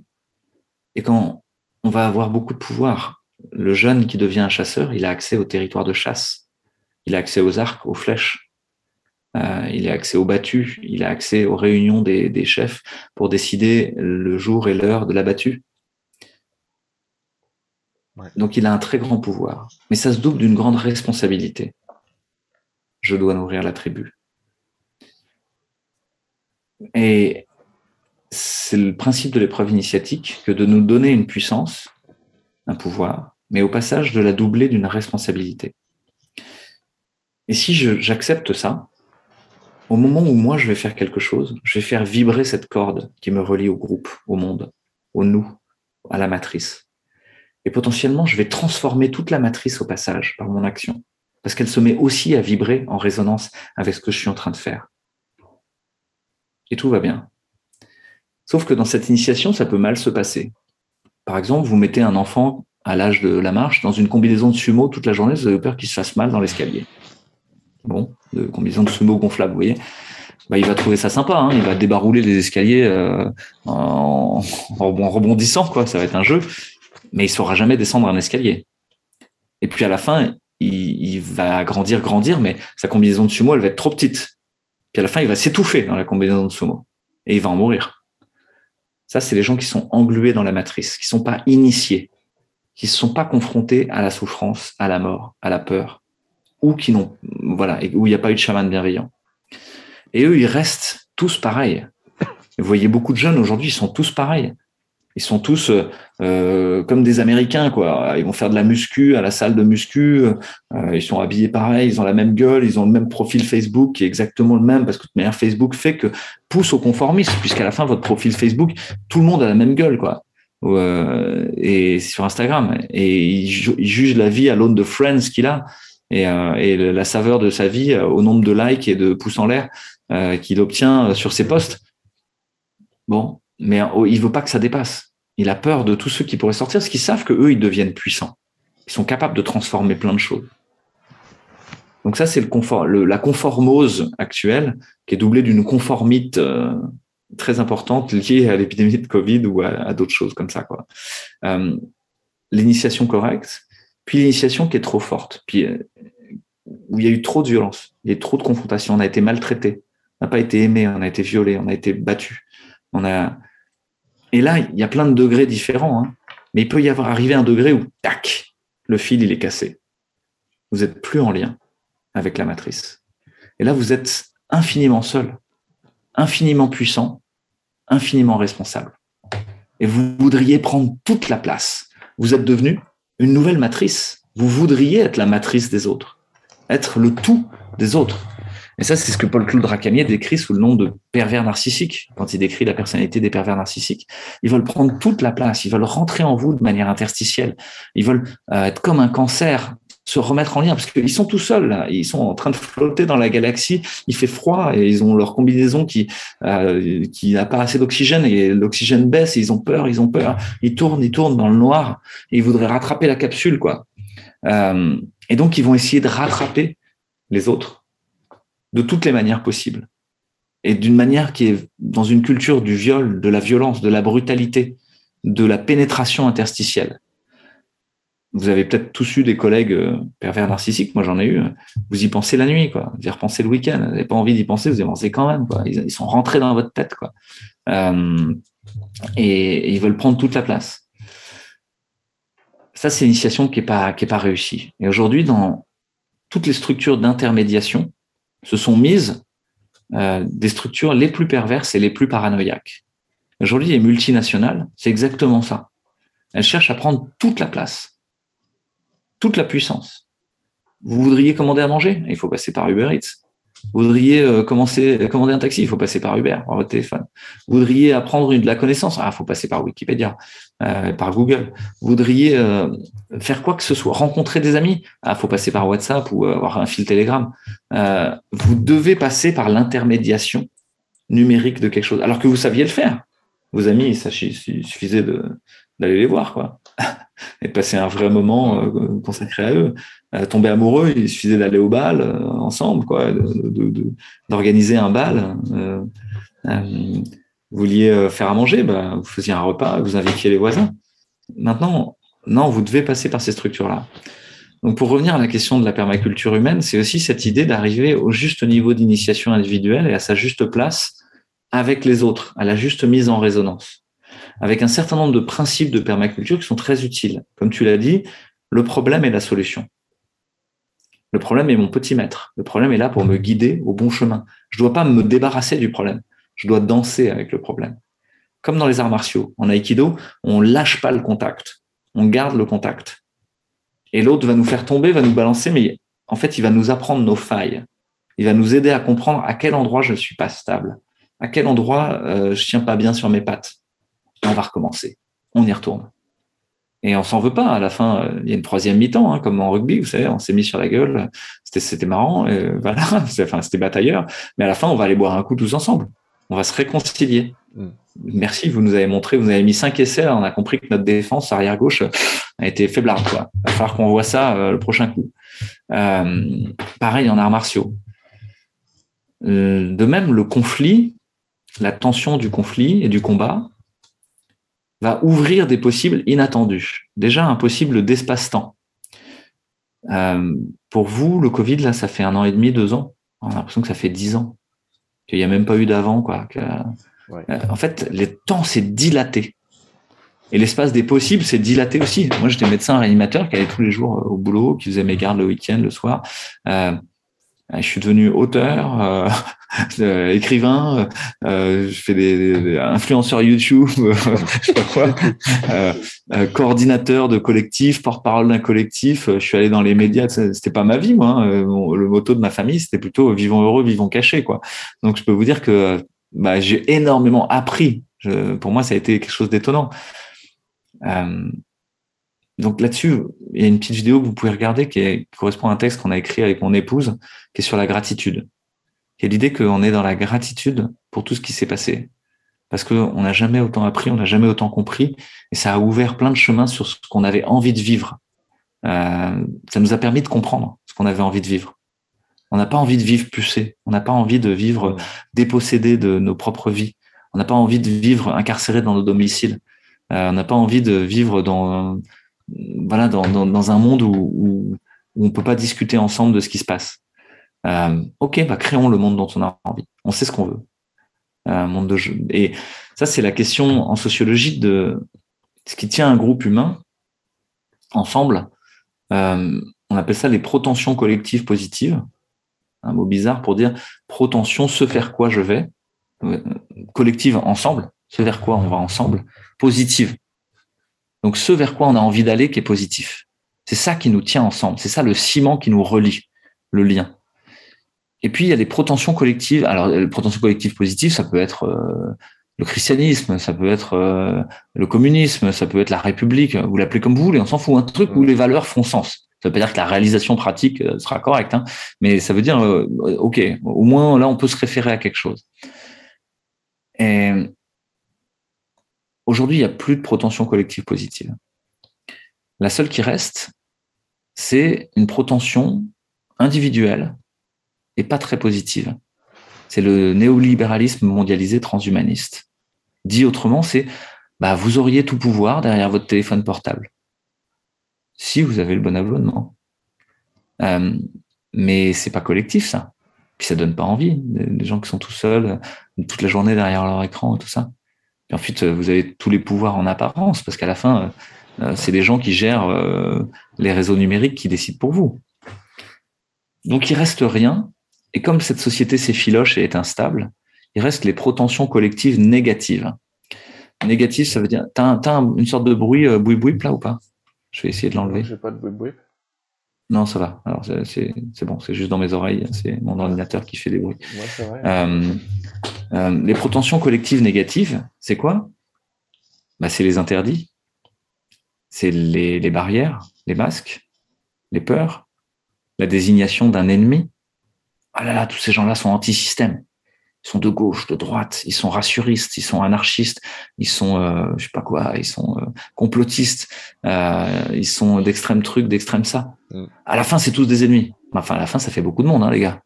Euh, et, et qui sont effectivement anti-système, qui veulent plus de ce système, qui veulent passer à autre chose. Et les gens se diraient, ah, comme c'est les ennemis, on est bien entre nous. Mais en fait, ils se cramponnent à une corde de sable il se cramponne à une nef qui est en train de faire, de faire naufrage, un système qui est en train de se fracasser sur les rochers, qui est en train de voler en éclats. Et donc, ils sont cramponnés à un petit morceau de bois en espérant, à Oma, en espérant que ça tienne. Pendant que les autres, ils ont déjà pris une chaloupe et ils sont en train de partir ailleurs, de sauver. Euh, et ceux qui ont pris la chaloupe, ils ont compris que ce qui allait les réunir, c'est de retrouver une protension collective positive. Et quand on y réfléchit bien, c'est quoi la bonne protension collective positive? Tous les textes philosophiques, tous les textes euh, spirituels euh, en parlent, quoi. C'est pas compliqué, toutes les religions. C'est pas compliqué, le fil rouge de l'humanité. La joie, la beauté, la relation, le partage, l'étreinte, la rigolade, l'amour et la paix. Et puis on pourrait continuer encore. Mais au fond, on le sait, c'est profondément inscrit en nous. C'est à l'intérieur du cœur, c'est à l'intérieur des tripes, c'est à l'intérieur du cerveau, c'est dans tout le corps, dans chacune de nos cellules. C'est ça qu'on a envie de vivre. Alors pourquoi on vit autre chose? Et si on se raccrochait à notre fil rouge? Si on y retournait? Euh, Et donc ça, on, voilà, je pense qu'on peut porter euh, dans cette idée de permaculture humaine, cette, ce, ce, ce lien, cette, cette intention qui est posée euh, comme dit Philippe Guimand, hein, le, futur, on le crée par nos émotions, nos pensées, nos actions. il est déjà créé, mais on l'attire avec nos On l'attire, voilà. Et, euh, et il s'agit de se mettre dans cette résonance-là, qui est euh, une sorte de libération en même temps. C'est-à-dire qu'à partir du moment où vous arrivez à poser un regard euh, sans jugement, un regard sans, ouais, sans, sans colère, sans, sans peur, sur le monde, bah, c'est extrêmement contagieux. Et ça, ça marche très bien. Et vous n'avez pas besoin de catalyser euh, tout ça par euh, de l'action politicienne. Il n'y aura pas de sauveur, il n'y a pas de messie, quoi. Il est déjà venu. Euh, donc, il y a des gens qui vont mettre toute leur énergie à vouloir faire élire telle ou telle personne. Mais attendez, la personne qui est élue, c'est le précipité de notre conscience collective. C'est pas l'inverse. C'est pas parce qu'on élit quelqu'un que euh, et vous le voyez bien. Aujourd'hui, vous voudriez faire élire quelqu'un. Il faut faire face aux médias qui sont complètement corrompus. Il faut faire face à des, des, machines à voter qui trichent euh, les résultats. Il faut faire face à, à, des milliards d'euros en jeu pour faire de la propagande. Euh, il va falloir traîner dans la boue, faire des compromissions, tout ça. C'est pas le bon chemin. C'est pas le fil rouge de l'humanité. N'y allez pas, ça sert à rien. On, pouvait changer le monde bien autrement. On va en parler un peu à travers quelques questions, Louis, si tu veux bien. On s'est donné une heure et demie, une heure trois quarts. Je t'ai laissé parler euh, volontairement parce qu'en fait, tu as répondu à plein de questions que je t'aurais posées. Donc, globalement, j'aime autant que les gens. je, suis je suis bavard, excuse-moi. Non, franchement, on pourrait parler des heures. Franchement, si tu avais le temps, je te jure, on fait quatre émissions. Mais euh, et, pourquoi pas, d'ailleurs Parce qu'il y a plein de sujets euh, parallèles dans tout ce que tu as dit où genre, tu vois, les gens m'ont même vu coller des post-it, je colle des post-it sur mon écran parce que ça me fait penser à des trucs. Oh, il faudrait des heures avec toi pour qu'on qu'on dissèque, euh, qu'on dissèque tout ça. Il y a énormément de superbes choses dans ce que tu as dit. Je vais essayer de résumer les questions que peuvent pas nous poser les spectateurs parce qu'on les a, euh, euh, on enregistre cette émission. Il y a un philosophe chez toi. Je, sais que t'es le mot spiritualité, je sais pas ce qu'il évoque chez toi. Moi, je te trouve profondément spirituel. Alors, je voudrais te demander, euh, c'est quoi la spiritualité pour toi, Louis? Alors c'est un gros mot aujourd'hui. On n'a pas le droit d'en parler. Euh, on n'a pas le droit d'en parler parce que euh, très vite ça, ça renvoie aux religions pour beaucoup de gens. Euh, et les religions, elles ont trahi pour beaucoup d'entre elles euh, le message initial de leurs fondateurs ou des, des gens qui avaient euh, compris quelque chose du monde de manière profonde. Et donc il y a, y, a, beaucoup de gens pour qui la religion ça fait peur et du coup la spiritualité ça fait peur. Mais ils sont en fait dans une autre religion souvent, euh, qui est le scientisme, le matérialisme strict. Euh, donc la spiritualité, pour moi, ça rejoint les grandes questions existentielles de l'humain. Qu'est-ce que je fous là quoi? À quoi ça sert ma vie euh, Mais je vais mourir. C'est quoi la mort? C'est quoi la maladie? Pourquoi il y a la maladie? Pourquoi on souffre? Pour moi, ça rejoint beaucoup cette question-là de la souffrance. C'est vrai chez les bouddhistes, hein, Siddhartha, euh, il est enfermé dans son royaume. Vous savez, il y a eu un, oracle à sa naissance qui dit qu'il sera soit un grand roi, soit un grand sage. Son papa a pas du tout envie qu'il soit un grand sage, ça paye pas, et donc il vaut mieux être un grand prince. Euh, donc il l'enferme. Il veut pas qu'il soit au contact avec le réel. Et il le met que dans la volupté, la douceur. Euh, tout est beau. Il y a que des jeunes filles qui dansent, des, des gâteaux, des bonbons, des fleurs de tous les côtés. Et à 18 ans, alors qu'il doit devenir roi le lendemain, il dit, bah quand même peut-être que j'aille voir un peu le royaume parce que euh, je sais pas trop à quoi ça ressemble, quoi, en fait. Et il demande à son cocher de sortir des murs de sa maison, du palais. Son cocher l'emmène, il parcourt les rues de la ville, c'est à Kapilavatsu en Inde. Mm. Euh, c'est raconté dans un livre qui s'appelle Siddhartha de Hermanès, entre autres, vous pouvez, on peut le retrouver ailleurs, mais c'est une des façons qui a été racontée.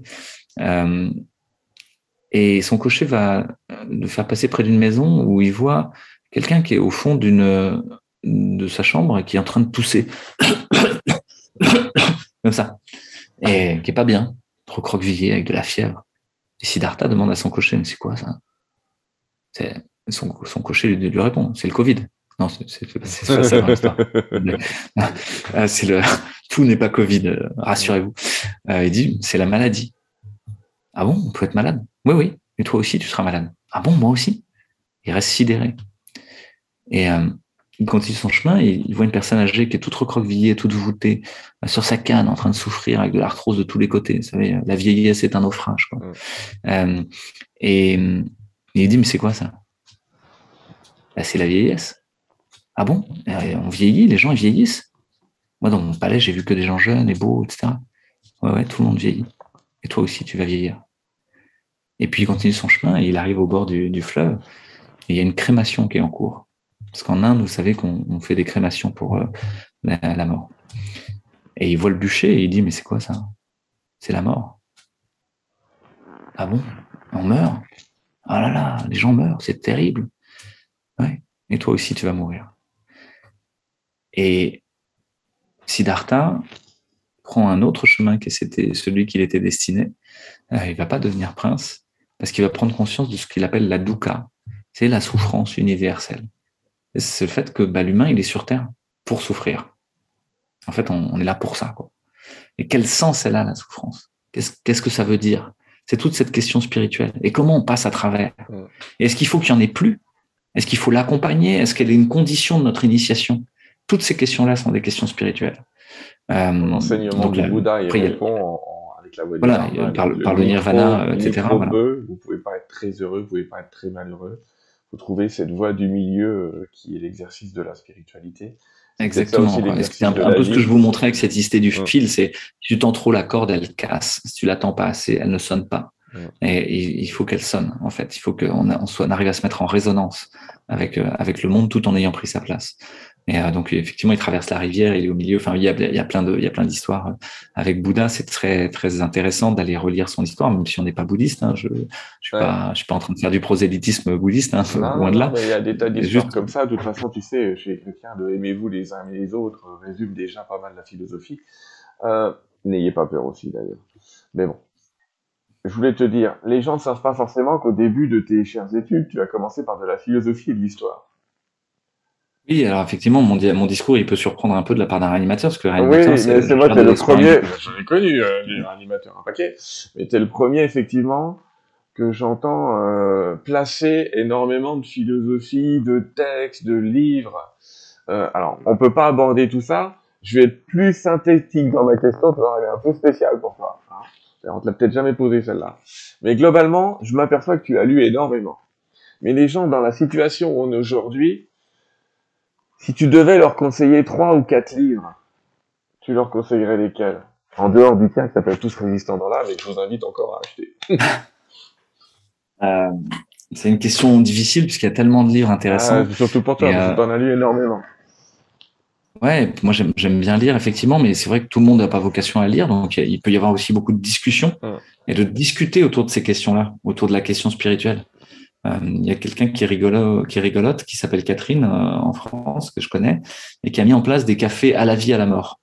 C'est-à-dire, on va parler de la mort ensemble, de toutes les petites morts, de tous les deuils, depuis avoir perdu son doudou, en passant par avoir perdu sa petite amie ou son euh, animal de compagnie, jusqu'à la mort d'un proche, ou jusqu'à sa propre peur de la mort parce qu'on est malade, etc. De remettre, en fait, la question de la mort au cœur de la place publique, la question de la souffrance au cœur de la place publique, de la maladie. Euh, ça a été fait par le par la, la Covid euh, de remettre la maladie au cœur, mais on a voulu trouver que des réponses techniques.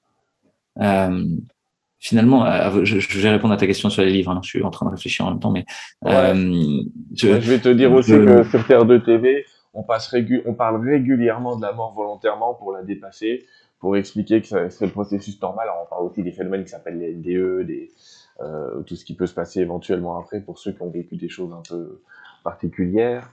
Euh, mais effectivement, en dehors des discussions, je sais pas si je t'ai laissé assez de temps pour réfléchir, en dehors de ces discussions, de ces rencontres, de ces débats, de ces cafés-débats, euh, en dehors du fait qu'on se souvienne qu'on a essayé de nous séparer et qu'on essaie encore de nous séparer et que les gens qui ont trouvé le bonheur dans la solitude vont finir par euh, peut-être le, J'allais dire, euh, c'est bien de se retrouver un peu avec soi, mais euh, l'entre-soi, c'est pas le meilleur non plus. Et premièrement, oui, on va réinviter les gens à dire, ressortez. On vous a fait croire que vous étiez bien enfermé devant votre écran, votre télé, à avoir des nouvelles. Non, sortez, allez prendre l'air dehors. De toute façon, ça va faire du bien, c'est le printemps. Mais déjà, commencez déjà par sortir et rencontrer des vrais gens. Des vrais gens. Euh, L'expérience spirituelle la plus grande que j'ai vécue, c'était à Québec, il y a un mois, quand il y avait les manifestations, tu sais, avec les camionneurs et, où j'ai vu des gens qui, on se, les gens se souriaient tous, ils étaient tous contents d'être là, on était dans une, mais vraiment une joie, une joie de se retrouver, une joie d'être là, une joie de discuter de tout. J'ai vu des, des policiers qui en pouvaient plus de voir des gens se faire des hugs et qui finalement venaient faire des hugs avec nous. C'est, c'est, c'est, c'est ce monde-là, il est à l'extérieur et ça vaut tous les livres du monde, ça s'appelle l'expérience.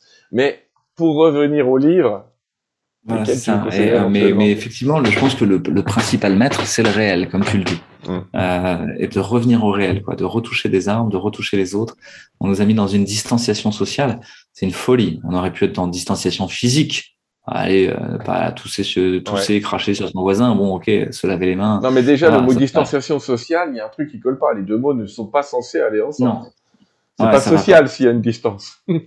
Bien sûr, ça, ça va pas du tout. Euh, donc, au contraire, ouais, euh, faire du rapprochement social, quoi, du lien social, le plus possible, et de revenir au réel et d'accepter les autres tels qu'ils sont, et y compris si on n'est pas d'accord sur des points. Mm. Ah, t'es vacciné, je suis pas. Et alors? Et quoi? Euh, Ça doit nous empêcher de vivre ensemble? Sûrement pas. Euh, donc, d'arriver à se réconcilier. Ça, je pense que c'est le principal maître de spiritualité, c'est de, c'est le réel. Euh, que les livres ça peut être pour beaucoup de gens que de la connaissance euh, intellectuelle, que de la que de l'information, euh, qui a besoin de vivre les choses. Alors juste pour la spiritualité et ce côté-là, il y a quelqu'un qui s'appelle David qui a fait une émission qui s'appelle David en quête de sens, je crois, et qui pose toujours les mêmes cinq questions. Qu'est-ce que la vie? Qu'est-ce que la mort? Qu'est-ce que Dieu? Qu'est-ce que voilà, je me souviens plus exactement des cinq questions. Euh, mais voilà, donc j'y ai répondu. Donc là, tu, pourrais voir une facette un peu plus euh, aboutie, parce que pendant une heure et demie, on parle vraiment là que de spiritualité pour le coup. Et, euh, et c'était, je me suis prêté à l'exercice et c'était très intéressant, effectivement. Donc effectivement, je crois que dans tout ce que je fais, il y a une teinture, il y a, il y a un fond spirituel, mais j'ai pas besoin d'en parler. C'est-à-dire que c'est plutôt dans la posture, dans la, dans l'accueil de l'autre, dans le, dans, dans ce qui émane, que j'ai envie que cette spiritualité soit ressentie, qu'elle se transmette. Euh, je vais pas donner des leçons de spiritualité, quoi. J'en serais bien incapable d'une part. Et voilà. Après, la deuxième chose, c'est sur toutes les citations que je fais. Comme tu l'as dit, bah, j'ai un background de, de philosophie et de d'histoire antique et de alors c'est loin maintenant, je me souviens plus de grand chose, mais enfin ça a quand même laissé quelques traces, euh, notamment le, la dissertation, quoi, l'exercice de la dissertation qui est très intéressant pour structurer sa pensée. Et, euh, et je garde un souvenir ému de ces époques-là où j'avais le temps de lire pendant des heures, des heures, plein plein de livres, parce que c'était voilà, on nous demandait de faire ça. Donc l'autre chose, c'est pourquoi je les cite c'est que pour moi, c'est un peu comme dans l'open source. C'est-à-dire qu'il y a des idées, elles sont pas de moi. Hein. Moi, j'en suis que le, vecteur. J'en suis que le, le fil de transmission. Et au fond, je suis convaincu qu'on n'est que des fils de transmission. Un peu différents. On laisse passer plus ou moins telle ou telle, euh, telle ou telle information. Et on est une antenne qui va transmettre un certain nombre d'infos aux autres euh, et, capturer une certaine information de l'univers. Mais, euh, qui va nous faire prendre notre forme d'ailleurs. Mais c'est par révérence pour euh, tous ces gens, euh, parce qu'il y a des gens qui pourraient penser que c'est une sorte de complexe de, de, de culture, euh, j'ai envie de ramener ma fraise, etc. mais non, au fond, moi, je, moi, je comprends bien que parfois, quelqu'un qui nous a révolutionné l'esprit dans un livre, il a fait un vrai travail et mérite un hommage. Quand même. Ouais, ouais, mais pour autant, c'est souvent c'est un héritage. on est les les enfants de d'une longue chaîne d'amants et d'amantes avant nous euh, et on, on, procède de ça et on va mettre notre pierre, on va faire notre part, on va interpréter le morceau encore un peu différemment et rajouter une, une nuance, une touche subtile. Mais euh, moi, ma vision, en tout cas personnelle, de, de, de mon rapport à cette connaissance, c'est euh, beaucoup d'humilité, beaucoup de l'idée qu'il y a déjà tellement qui a été écrit et tout a déjà été dit tellement de fois. Qu'est-ce que moi je pourrais y rajouter? Bah, toi, tu peux y rajouter toi, parce que ta synthèse à toi, par contre, elle est unique. Ouais, ouais, ouais. Et voilà, c'est peut-être juste ça que je peux apporter, c'est la, transdisciplinarité, l'idée de la pensée complexe. C'est-à-dire donner à voir à la fois des éléments de permaculture, des éléments d'histoire, des éléments de philosophie, des éléments de science, des éléments de médecine, et puis euh, des éléments de, de, de, sociologie finalement. Puis dire, mais regardez, tout ça, c'est des, des facettes du même diamant on est en train de regarder euh, une fractale, on est en train de regarder un show romanesco. Hmm. Les petites volutes sont dans les moyennes volutes qui sont dans les grandes volutes, mais c'est la même histoire. Euh, Faut que tu saches que tu as mis ça en avant. Oui, tu sais, moi, il y a des gens, quand ils me parlent, je vais leur dire, euh, ça, c'est du Louis Fouché. Euh, vraiment, je te jure. Parce que je me dis, ah, tiens, il les a fait réagir parce que tu as répété des phrases dans beaucoup d'interviews et on sent que ça a fait, ça a fait des bébés, tes phrases que tu as répétées. Et ça, c'est bien c'est bien. C'est un peu l'idée aussi de semer un peu dans d'autres champs que le sien. Et, et c'est ce que tu fais. Tu ne m'as pas sorti un nom de livre, je te le dis quand même. Non, alors parce que en fait, je pense surtout à ceux que je suis en train de lire. Euh, donc, euh, ah bah, euh, mais il y a un livre qui s'appelle Contact euh, de euh, comment il s'appelle? Je vais là, je vais le retrouver. C'est quelqu'un qui a écrit un livre qui s'appelle L'éloge du carburateur. Ah. Euh, L'éloge du carburateur avait fait euh, beaucoup de bruit euh, parce que c'est un philosophe qui écrit ça et parler de carburateur quand on est philosophe, ça paraît un peu bizarre. et là, il écrit un livre qui s'appelle Contact et c'est un peu dans la suite de l'éloge du carburateur parce que c'est l'idée de la question de l'attention, de à quoi je prête attention. C'est Matthew Crawford, Matthew B. Crawford. Euh, et, qu'en fait, il y a une économie de l'attention. C'est-à-dire qu'il y a des gens qui cherchent à capturer notre attention. Et que l'une des premières choses à faire pour retrouver son libre arbitre, pour retrouver sa puissance d'agir, c'est peut-être bien de refocaliser son attention sur ce que nous avons choisi volontairement de regarder. Euh, on peut vous attirer l'attention sur une guerre, sur euh, une crise sanitaire, sur euh, je sais pas quoi, et finalement vous empêcher de penser, vous en, voilà, environnemental, euh, vous dire qu'il y a un problème climatique majeur, qu'on va tous mourir, et, et, à la fin vous empêcher de penser, vous empêcher de ressentir, prendre toute la place dans votre tête. c'est ce que cherchent à faire les publicitaires en permanence. Et, euh, ils vous mettent des messages qui bipent partout sur votre Twitter. Il va sonner toutes les deux secondes. Votre réseau social va vous envoyer 10 notifications, etc. Et il y a un premier pas à faire pour changer le monde, avant même de changer, de vouloir euh, agir et faire quoi que ce soit, c'est le non-agir. Ça rejoint la question de la permaculture. Il y a quelqu'un qui s'appelle Masanobu Fukuoka, qui a écrit euh, La révolution d'un seul brin de paille, mmh. qui est un livre un peu fondateur en permaculture. Et donc, c'est un, un, agronome euh, japonais qui, euh, a une, qui quitte un peu le, monde de l'agronomie industrielle qui, a, qui est en vogue, qui commence à apparaître au Japon à l'époque, et qui dit, lui, il va refaire des, de la culture traditionnelle, vernaculaire. Mais par contre, il va y mettre les principes de permaculture. Et le premier principe qu'il met, c'est le non-agir. Paraît bizarre, ne rien faire c'est dur de ne rien faire. Quand vous, vous essayez de rien faire, vous n'y arrivez pas, quoi. Au bout d'un moment, vous avez envie de faire quelque chose. Quand vous essayez de ne pas penser, au bout d'un moment, vous pensez. c'est la difficulté de la méditation. Euh, quand vous, vous voulez pas parler, vous finissez par dire un mot. C'est dur de fermer sa gueule pendant, des jours et des jours. Euh, donc, il y a une espèce de jeûne, d'ascèse à faire euh, pour retrouver le noyau central. Non agir, ça veut dire ne pas donner d'énergie à ce que je ne veux pas. Ne pas donner d'énergie au monstre. Chaque fois que vous relayez ou retweetez une nouvelle gouvernementale sur Trudeau ou je sais pas quoi, vous nourrissez le monstre.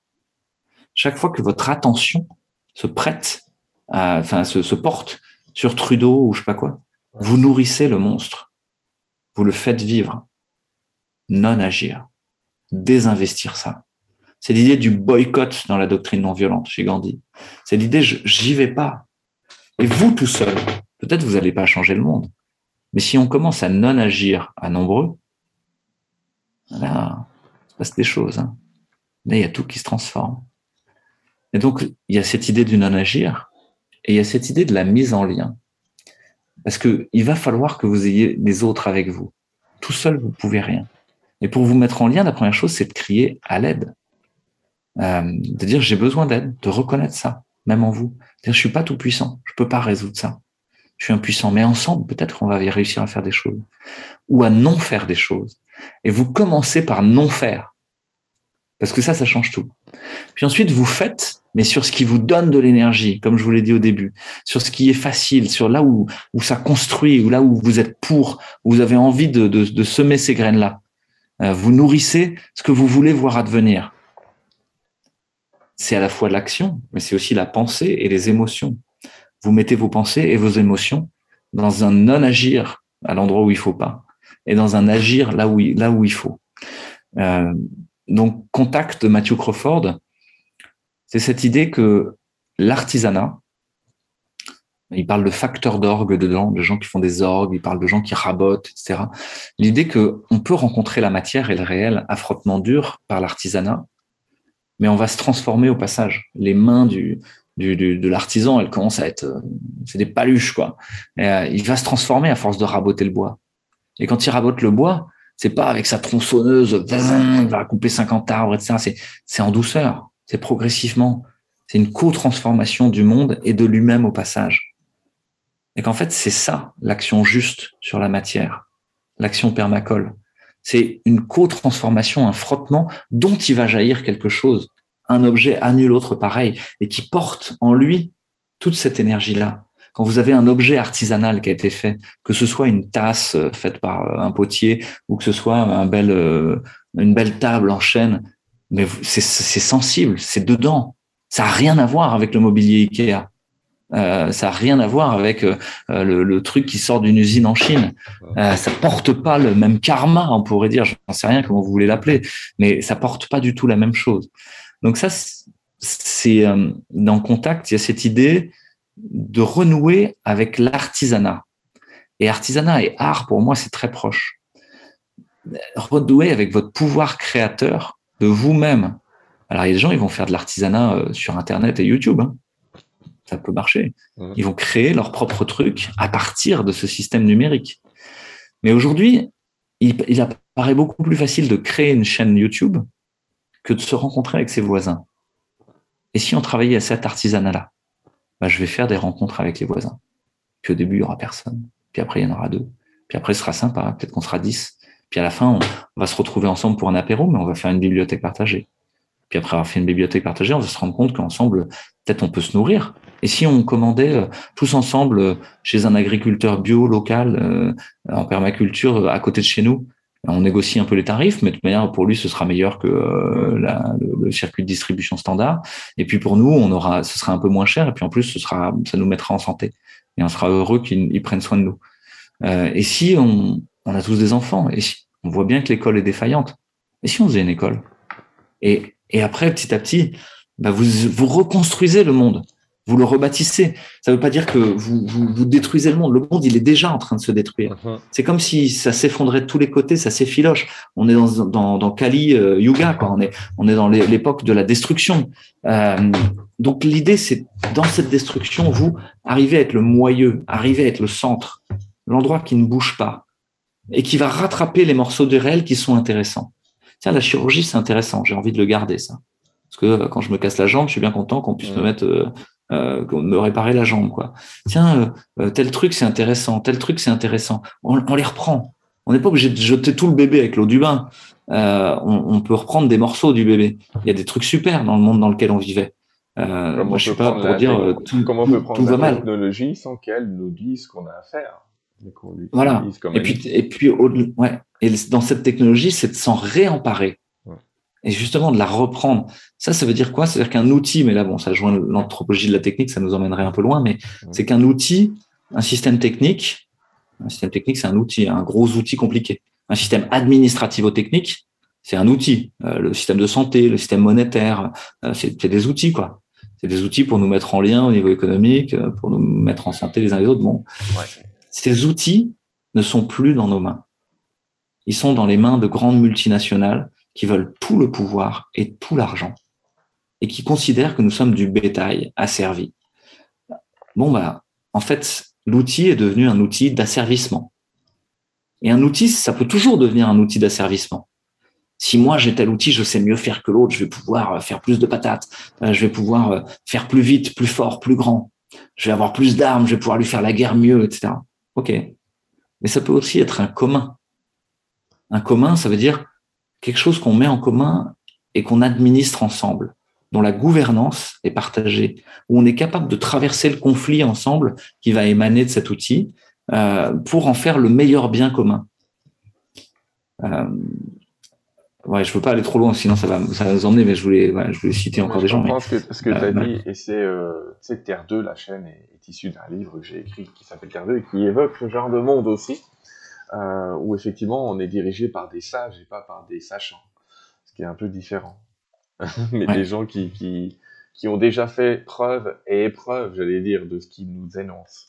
Alors c'est bien parce que tu as répondu. Le deuxième livre, ce serait Christiane Singer, dont je vous ai parlé tout à l'heure, Le bon usage des crises, où elle a cette phrase, euh, je, vais pas, je vous la cite de mémoire, donc elle va pas être exacte, mais elle est là, elle, elle dit, les crises sont là pour nous éviter le pire.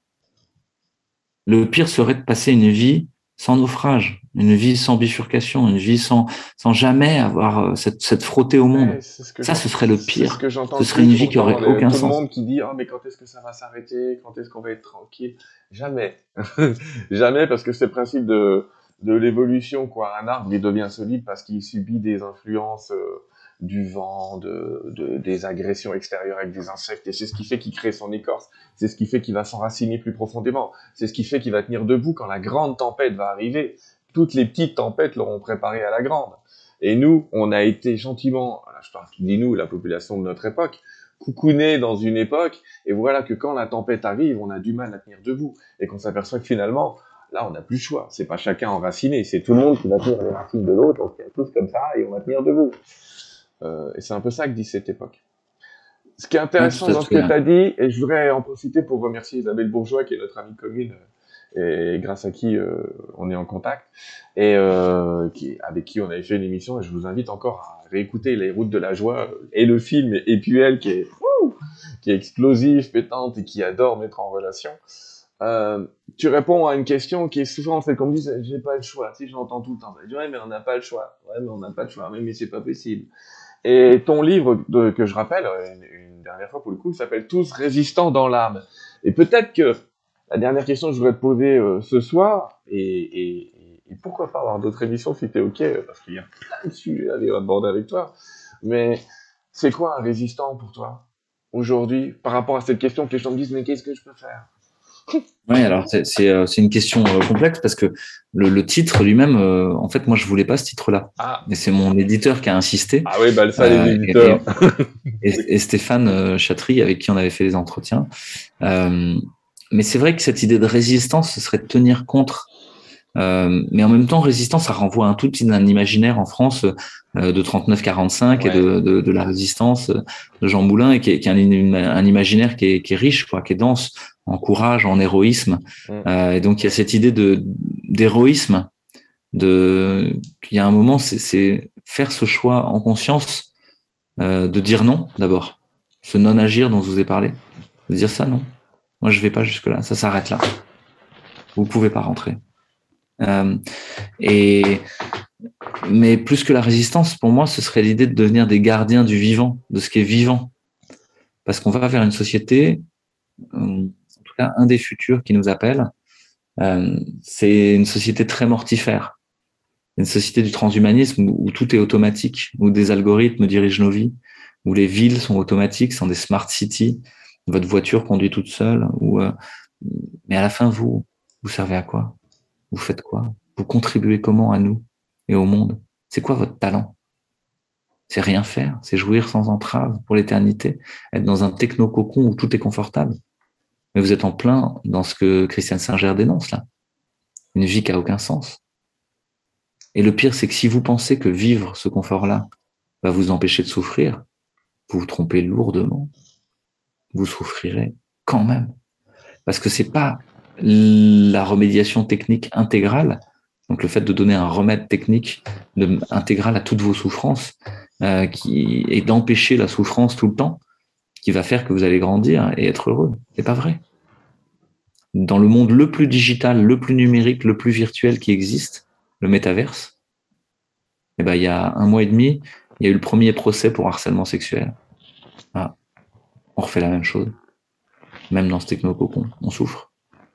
Euh, donc l'idée, c'est euh, euh, d'accepter de passer à travers l'épreuve, qu'elle ait une chance, effectivement, qu'elle ait une opportunité de grandir, une opportunité de trouver à nouveau frais cette protension collective, positive et individuelle? Ce que j'ai envie de vivre moi tout seul, comment j'ai envie de contribuer, quel est mon talent? Et comment je peux faire pour le mettre en œuvre? Et donc c'est pour ça qu'on est tous des gardiens du vivant dans l'âme. C'est que chaque humain, il a son rôle à jouer, il a sa place à prendre, sa contribution à donner. Il n'y a, pas, il y a pas de gens qui sont inutiles. Il n'y a pas de gens qui soient, euh, comment on avait dit déjà, les, les, les non, non, essentiels. ouais. C'est un truc de malade, ça, cette expression-là. Et euh, bien sûr que tout le monde est essentiel, qu'on est dans cette grande symphonie euh, du vivant tous ensemble. Et ça commence peut-être par le vivant à l'intérieur de nous, mais et après autour de nous. c'est pas qu'une question de notre relation avec l'humain, c'est notre relation avec l'arbre, avec l'oiseau, avec la plante, avec le ciel, avec les nuages, avec la terre. Euh, tout ça est vivant en fait, à des rythmes différents, à des, dans, des, dans des façons de vivre différentes. Et c'est l'idée de la diplomatie. Donc pour moi, plutôt que résistance, ce serait voilà, soit tous gardiens du vivant dans l'âme, soit tous diplomates dans l'âme. Et diplomate, j'entends euh, euh, pas euh, les petits fours euh, de champagne avec les, les Ferrero Rocher. Hein. J'entends l'idée que on va être dans une gamme de relations et d'interrelations qui qui oscille tout le temps entre la guerre et l'amour, avec toutes les nuances entre les deux. La tension, le rapport de force, la coopération, l'amitié, le partage, l'amour. Et tout le temps, on va être à négocier ça, à, à ce que soit sans cesse à se danser euh, ensemble. Et, que c'est peut-être ça notre destin d'humain, c'est de passer notre temps en diplomatie avec le vivant. Que de toute manière, ce sera vivant, mouvant et vibrant. Et c'est pareil pour les voies spirituelles. C'est ceux qui espèrent qu'il va y avoir un éveil et qu'après c'est gagné. Je vous invite à lire le livre de Jack Cornfield qui s'appelle Après l'extase, la lessive. C'est-à-dire, bah, ok, vous pouvez avoir eu un éveil à un moment, quoi, avoir l'impression de comprendre quelque chose, mais euh, très rapidement, la vie va vous ramener euh, au réel et vous dire, en fait, t'as rien compris, quoi. Et puis, il va falloir recommencer. Parce qu'en fait, chaque instant est une vie entière. Et est-ce que je peux habiter cet instant? Est-ce que je peux être ici et maintenant, hic et nun, qui disent les latins euh, C'est la vraie question. Et vous constatez que, de même, la crise nous refait vivre ici et maintenant. Je vous ai parlé de l'espace-temps tout à l'heure qui se dilate, mais qui aussi se re-référence dans maintenant. Vous pouvez pas savoir ce qui va se passer dans deux mois ou dans trois mois. Vous savez pas si vous pourrez acheter une baraque à crédit sur 30 ans. Euh, n'y allez pas, à mon avis. Hein. Euh, C'était une illusion de toute manière. C'est un futur contrôlé, automatique. Tant mieux que vous sachiez pas. Parce que ça veut rien dire un crédit sur 30 ans. C'est une hypothèque de votre vie pour 30 ans. C'est pas possible, en fait. Euh, donc, il faut réhabiter maintenant, ici et maintenant. Euh, voilà ce que ça me suggère, euh, tout ce résistant dans l'âme. Et euh, je pense qu'on on, est en train de changer le monde, en fait. C'est ce qu'on est en train de faire. Louis, je voudrais vraiment te remercier d'avoir participé à cette émission, euh, de nous avoir euh, un petit peu synthétisé ta propre philosophie. Hein. Je le répète, on peut dire c'est du Louis Fouché, même s'il y a des références. Et parce que tous les auteurs se sont référés à d'autres auteurs. Moi, j'ai jamais vu de très bons bouquins dans lesquels il n'y a pas de bonne bibliographie, j'allais dire quelque part, euh, euh, une bonne synthèse. Et, je me méfie des gens qui ont, des idées spontanées. Euh, je voudrais te laisser les mots de la fin, tout en précisant à nos amis que toutes les références dont on a parlé aujourd'hui, je vais vous les mettre en dessous de la vidéo que si ça vous tente, vous pouvez vous abonner, vous faites exactement ce que vous voulez. Je veux même pas vous dire ça, la prochaine émission, on va continuer, vous savez, Terre 2, encore une fois, développement euh, personnel, spirituel.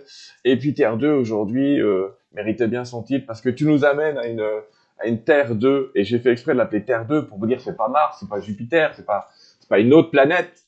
c'est la même, c'est la même, mais qu'on va envisager de, de manière différente parce que l'ancienne, euh, on voit bien, tout est en train de craquer de partout.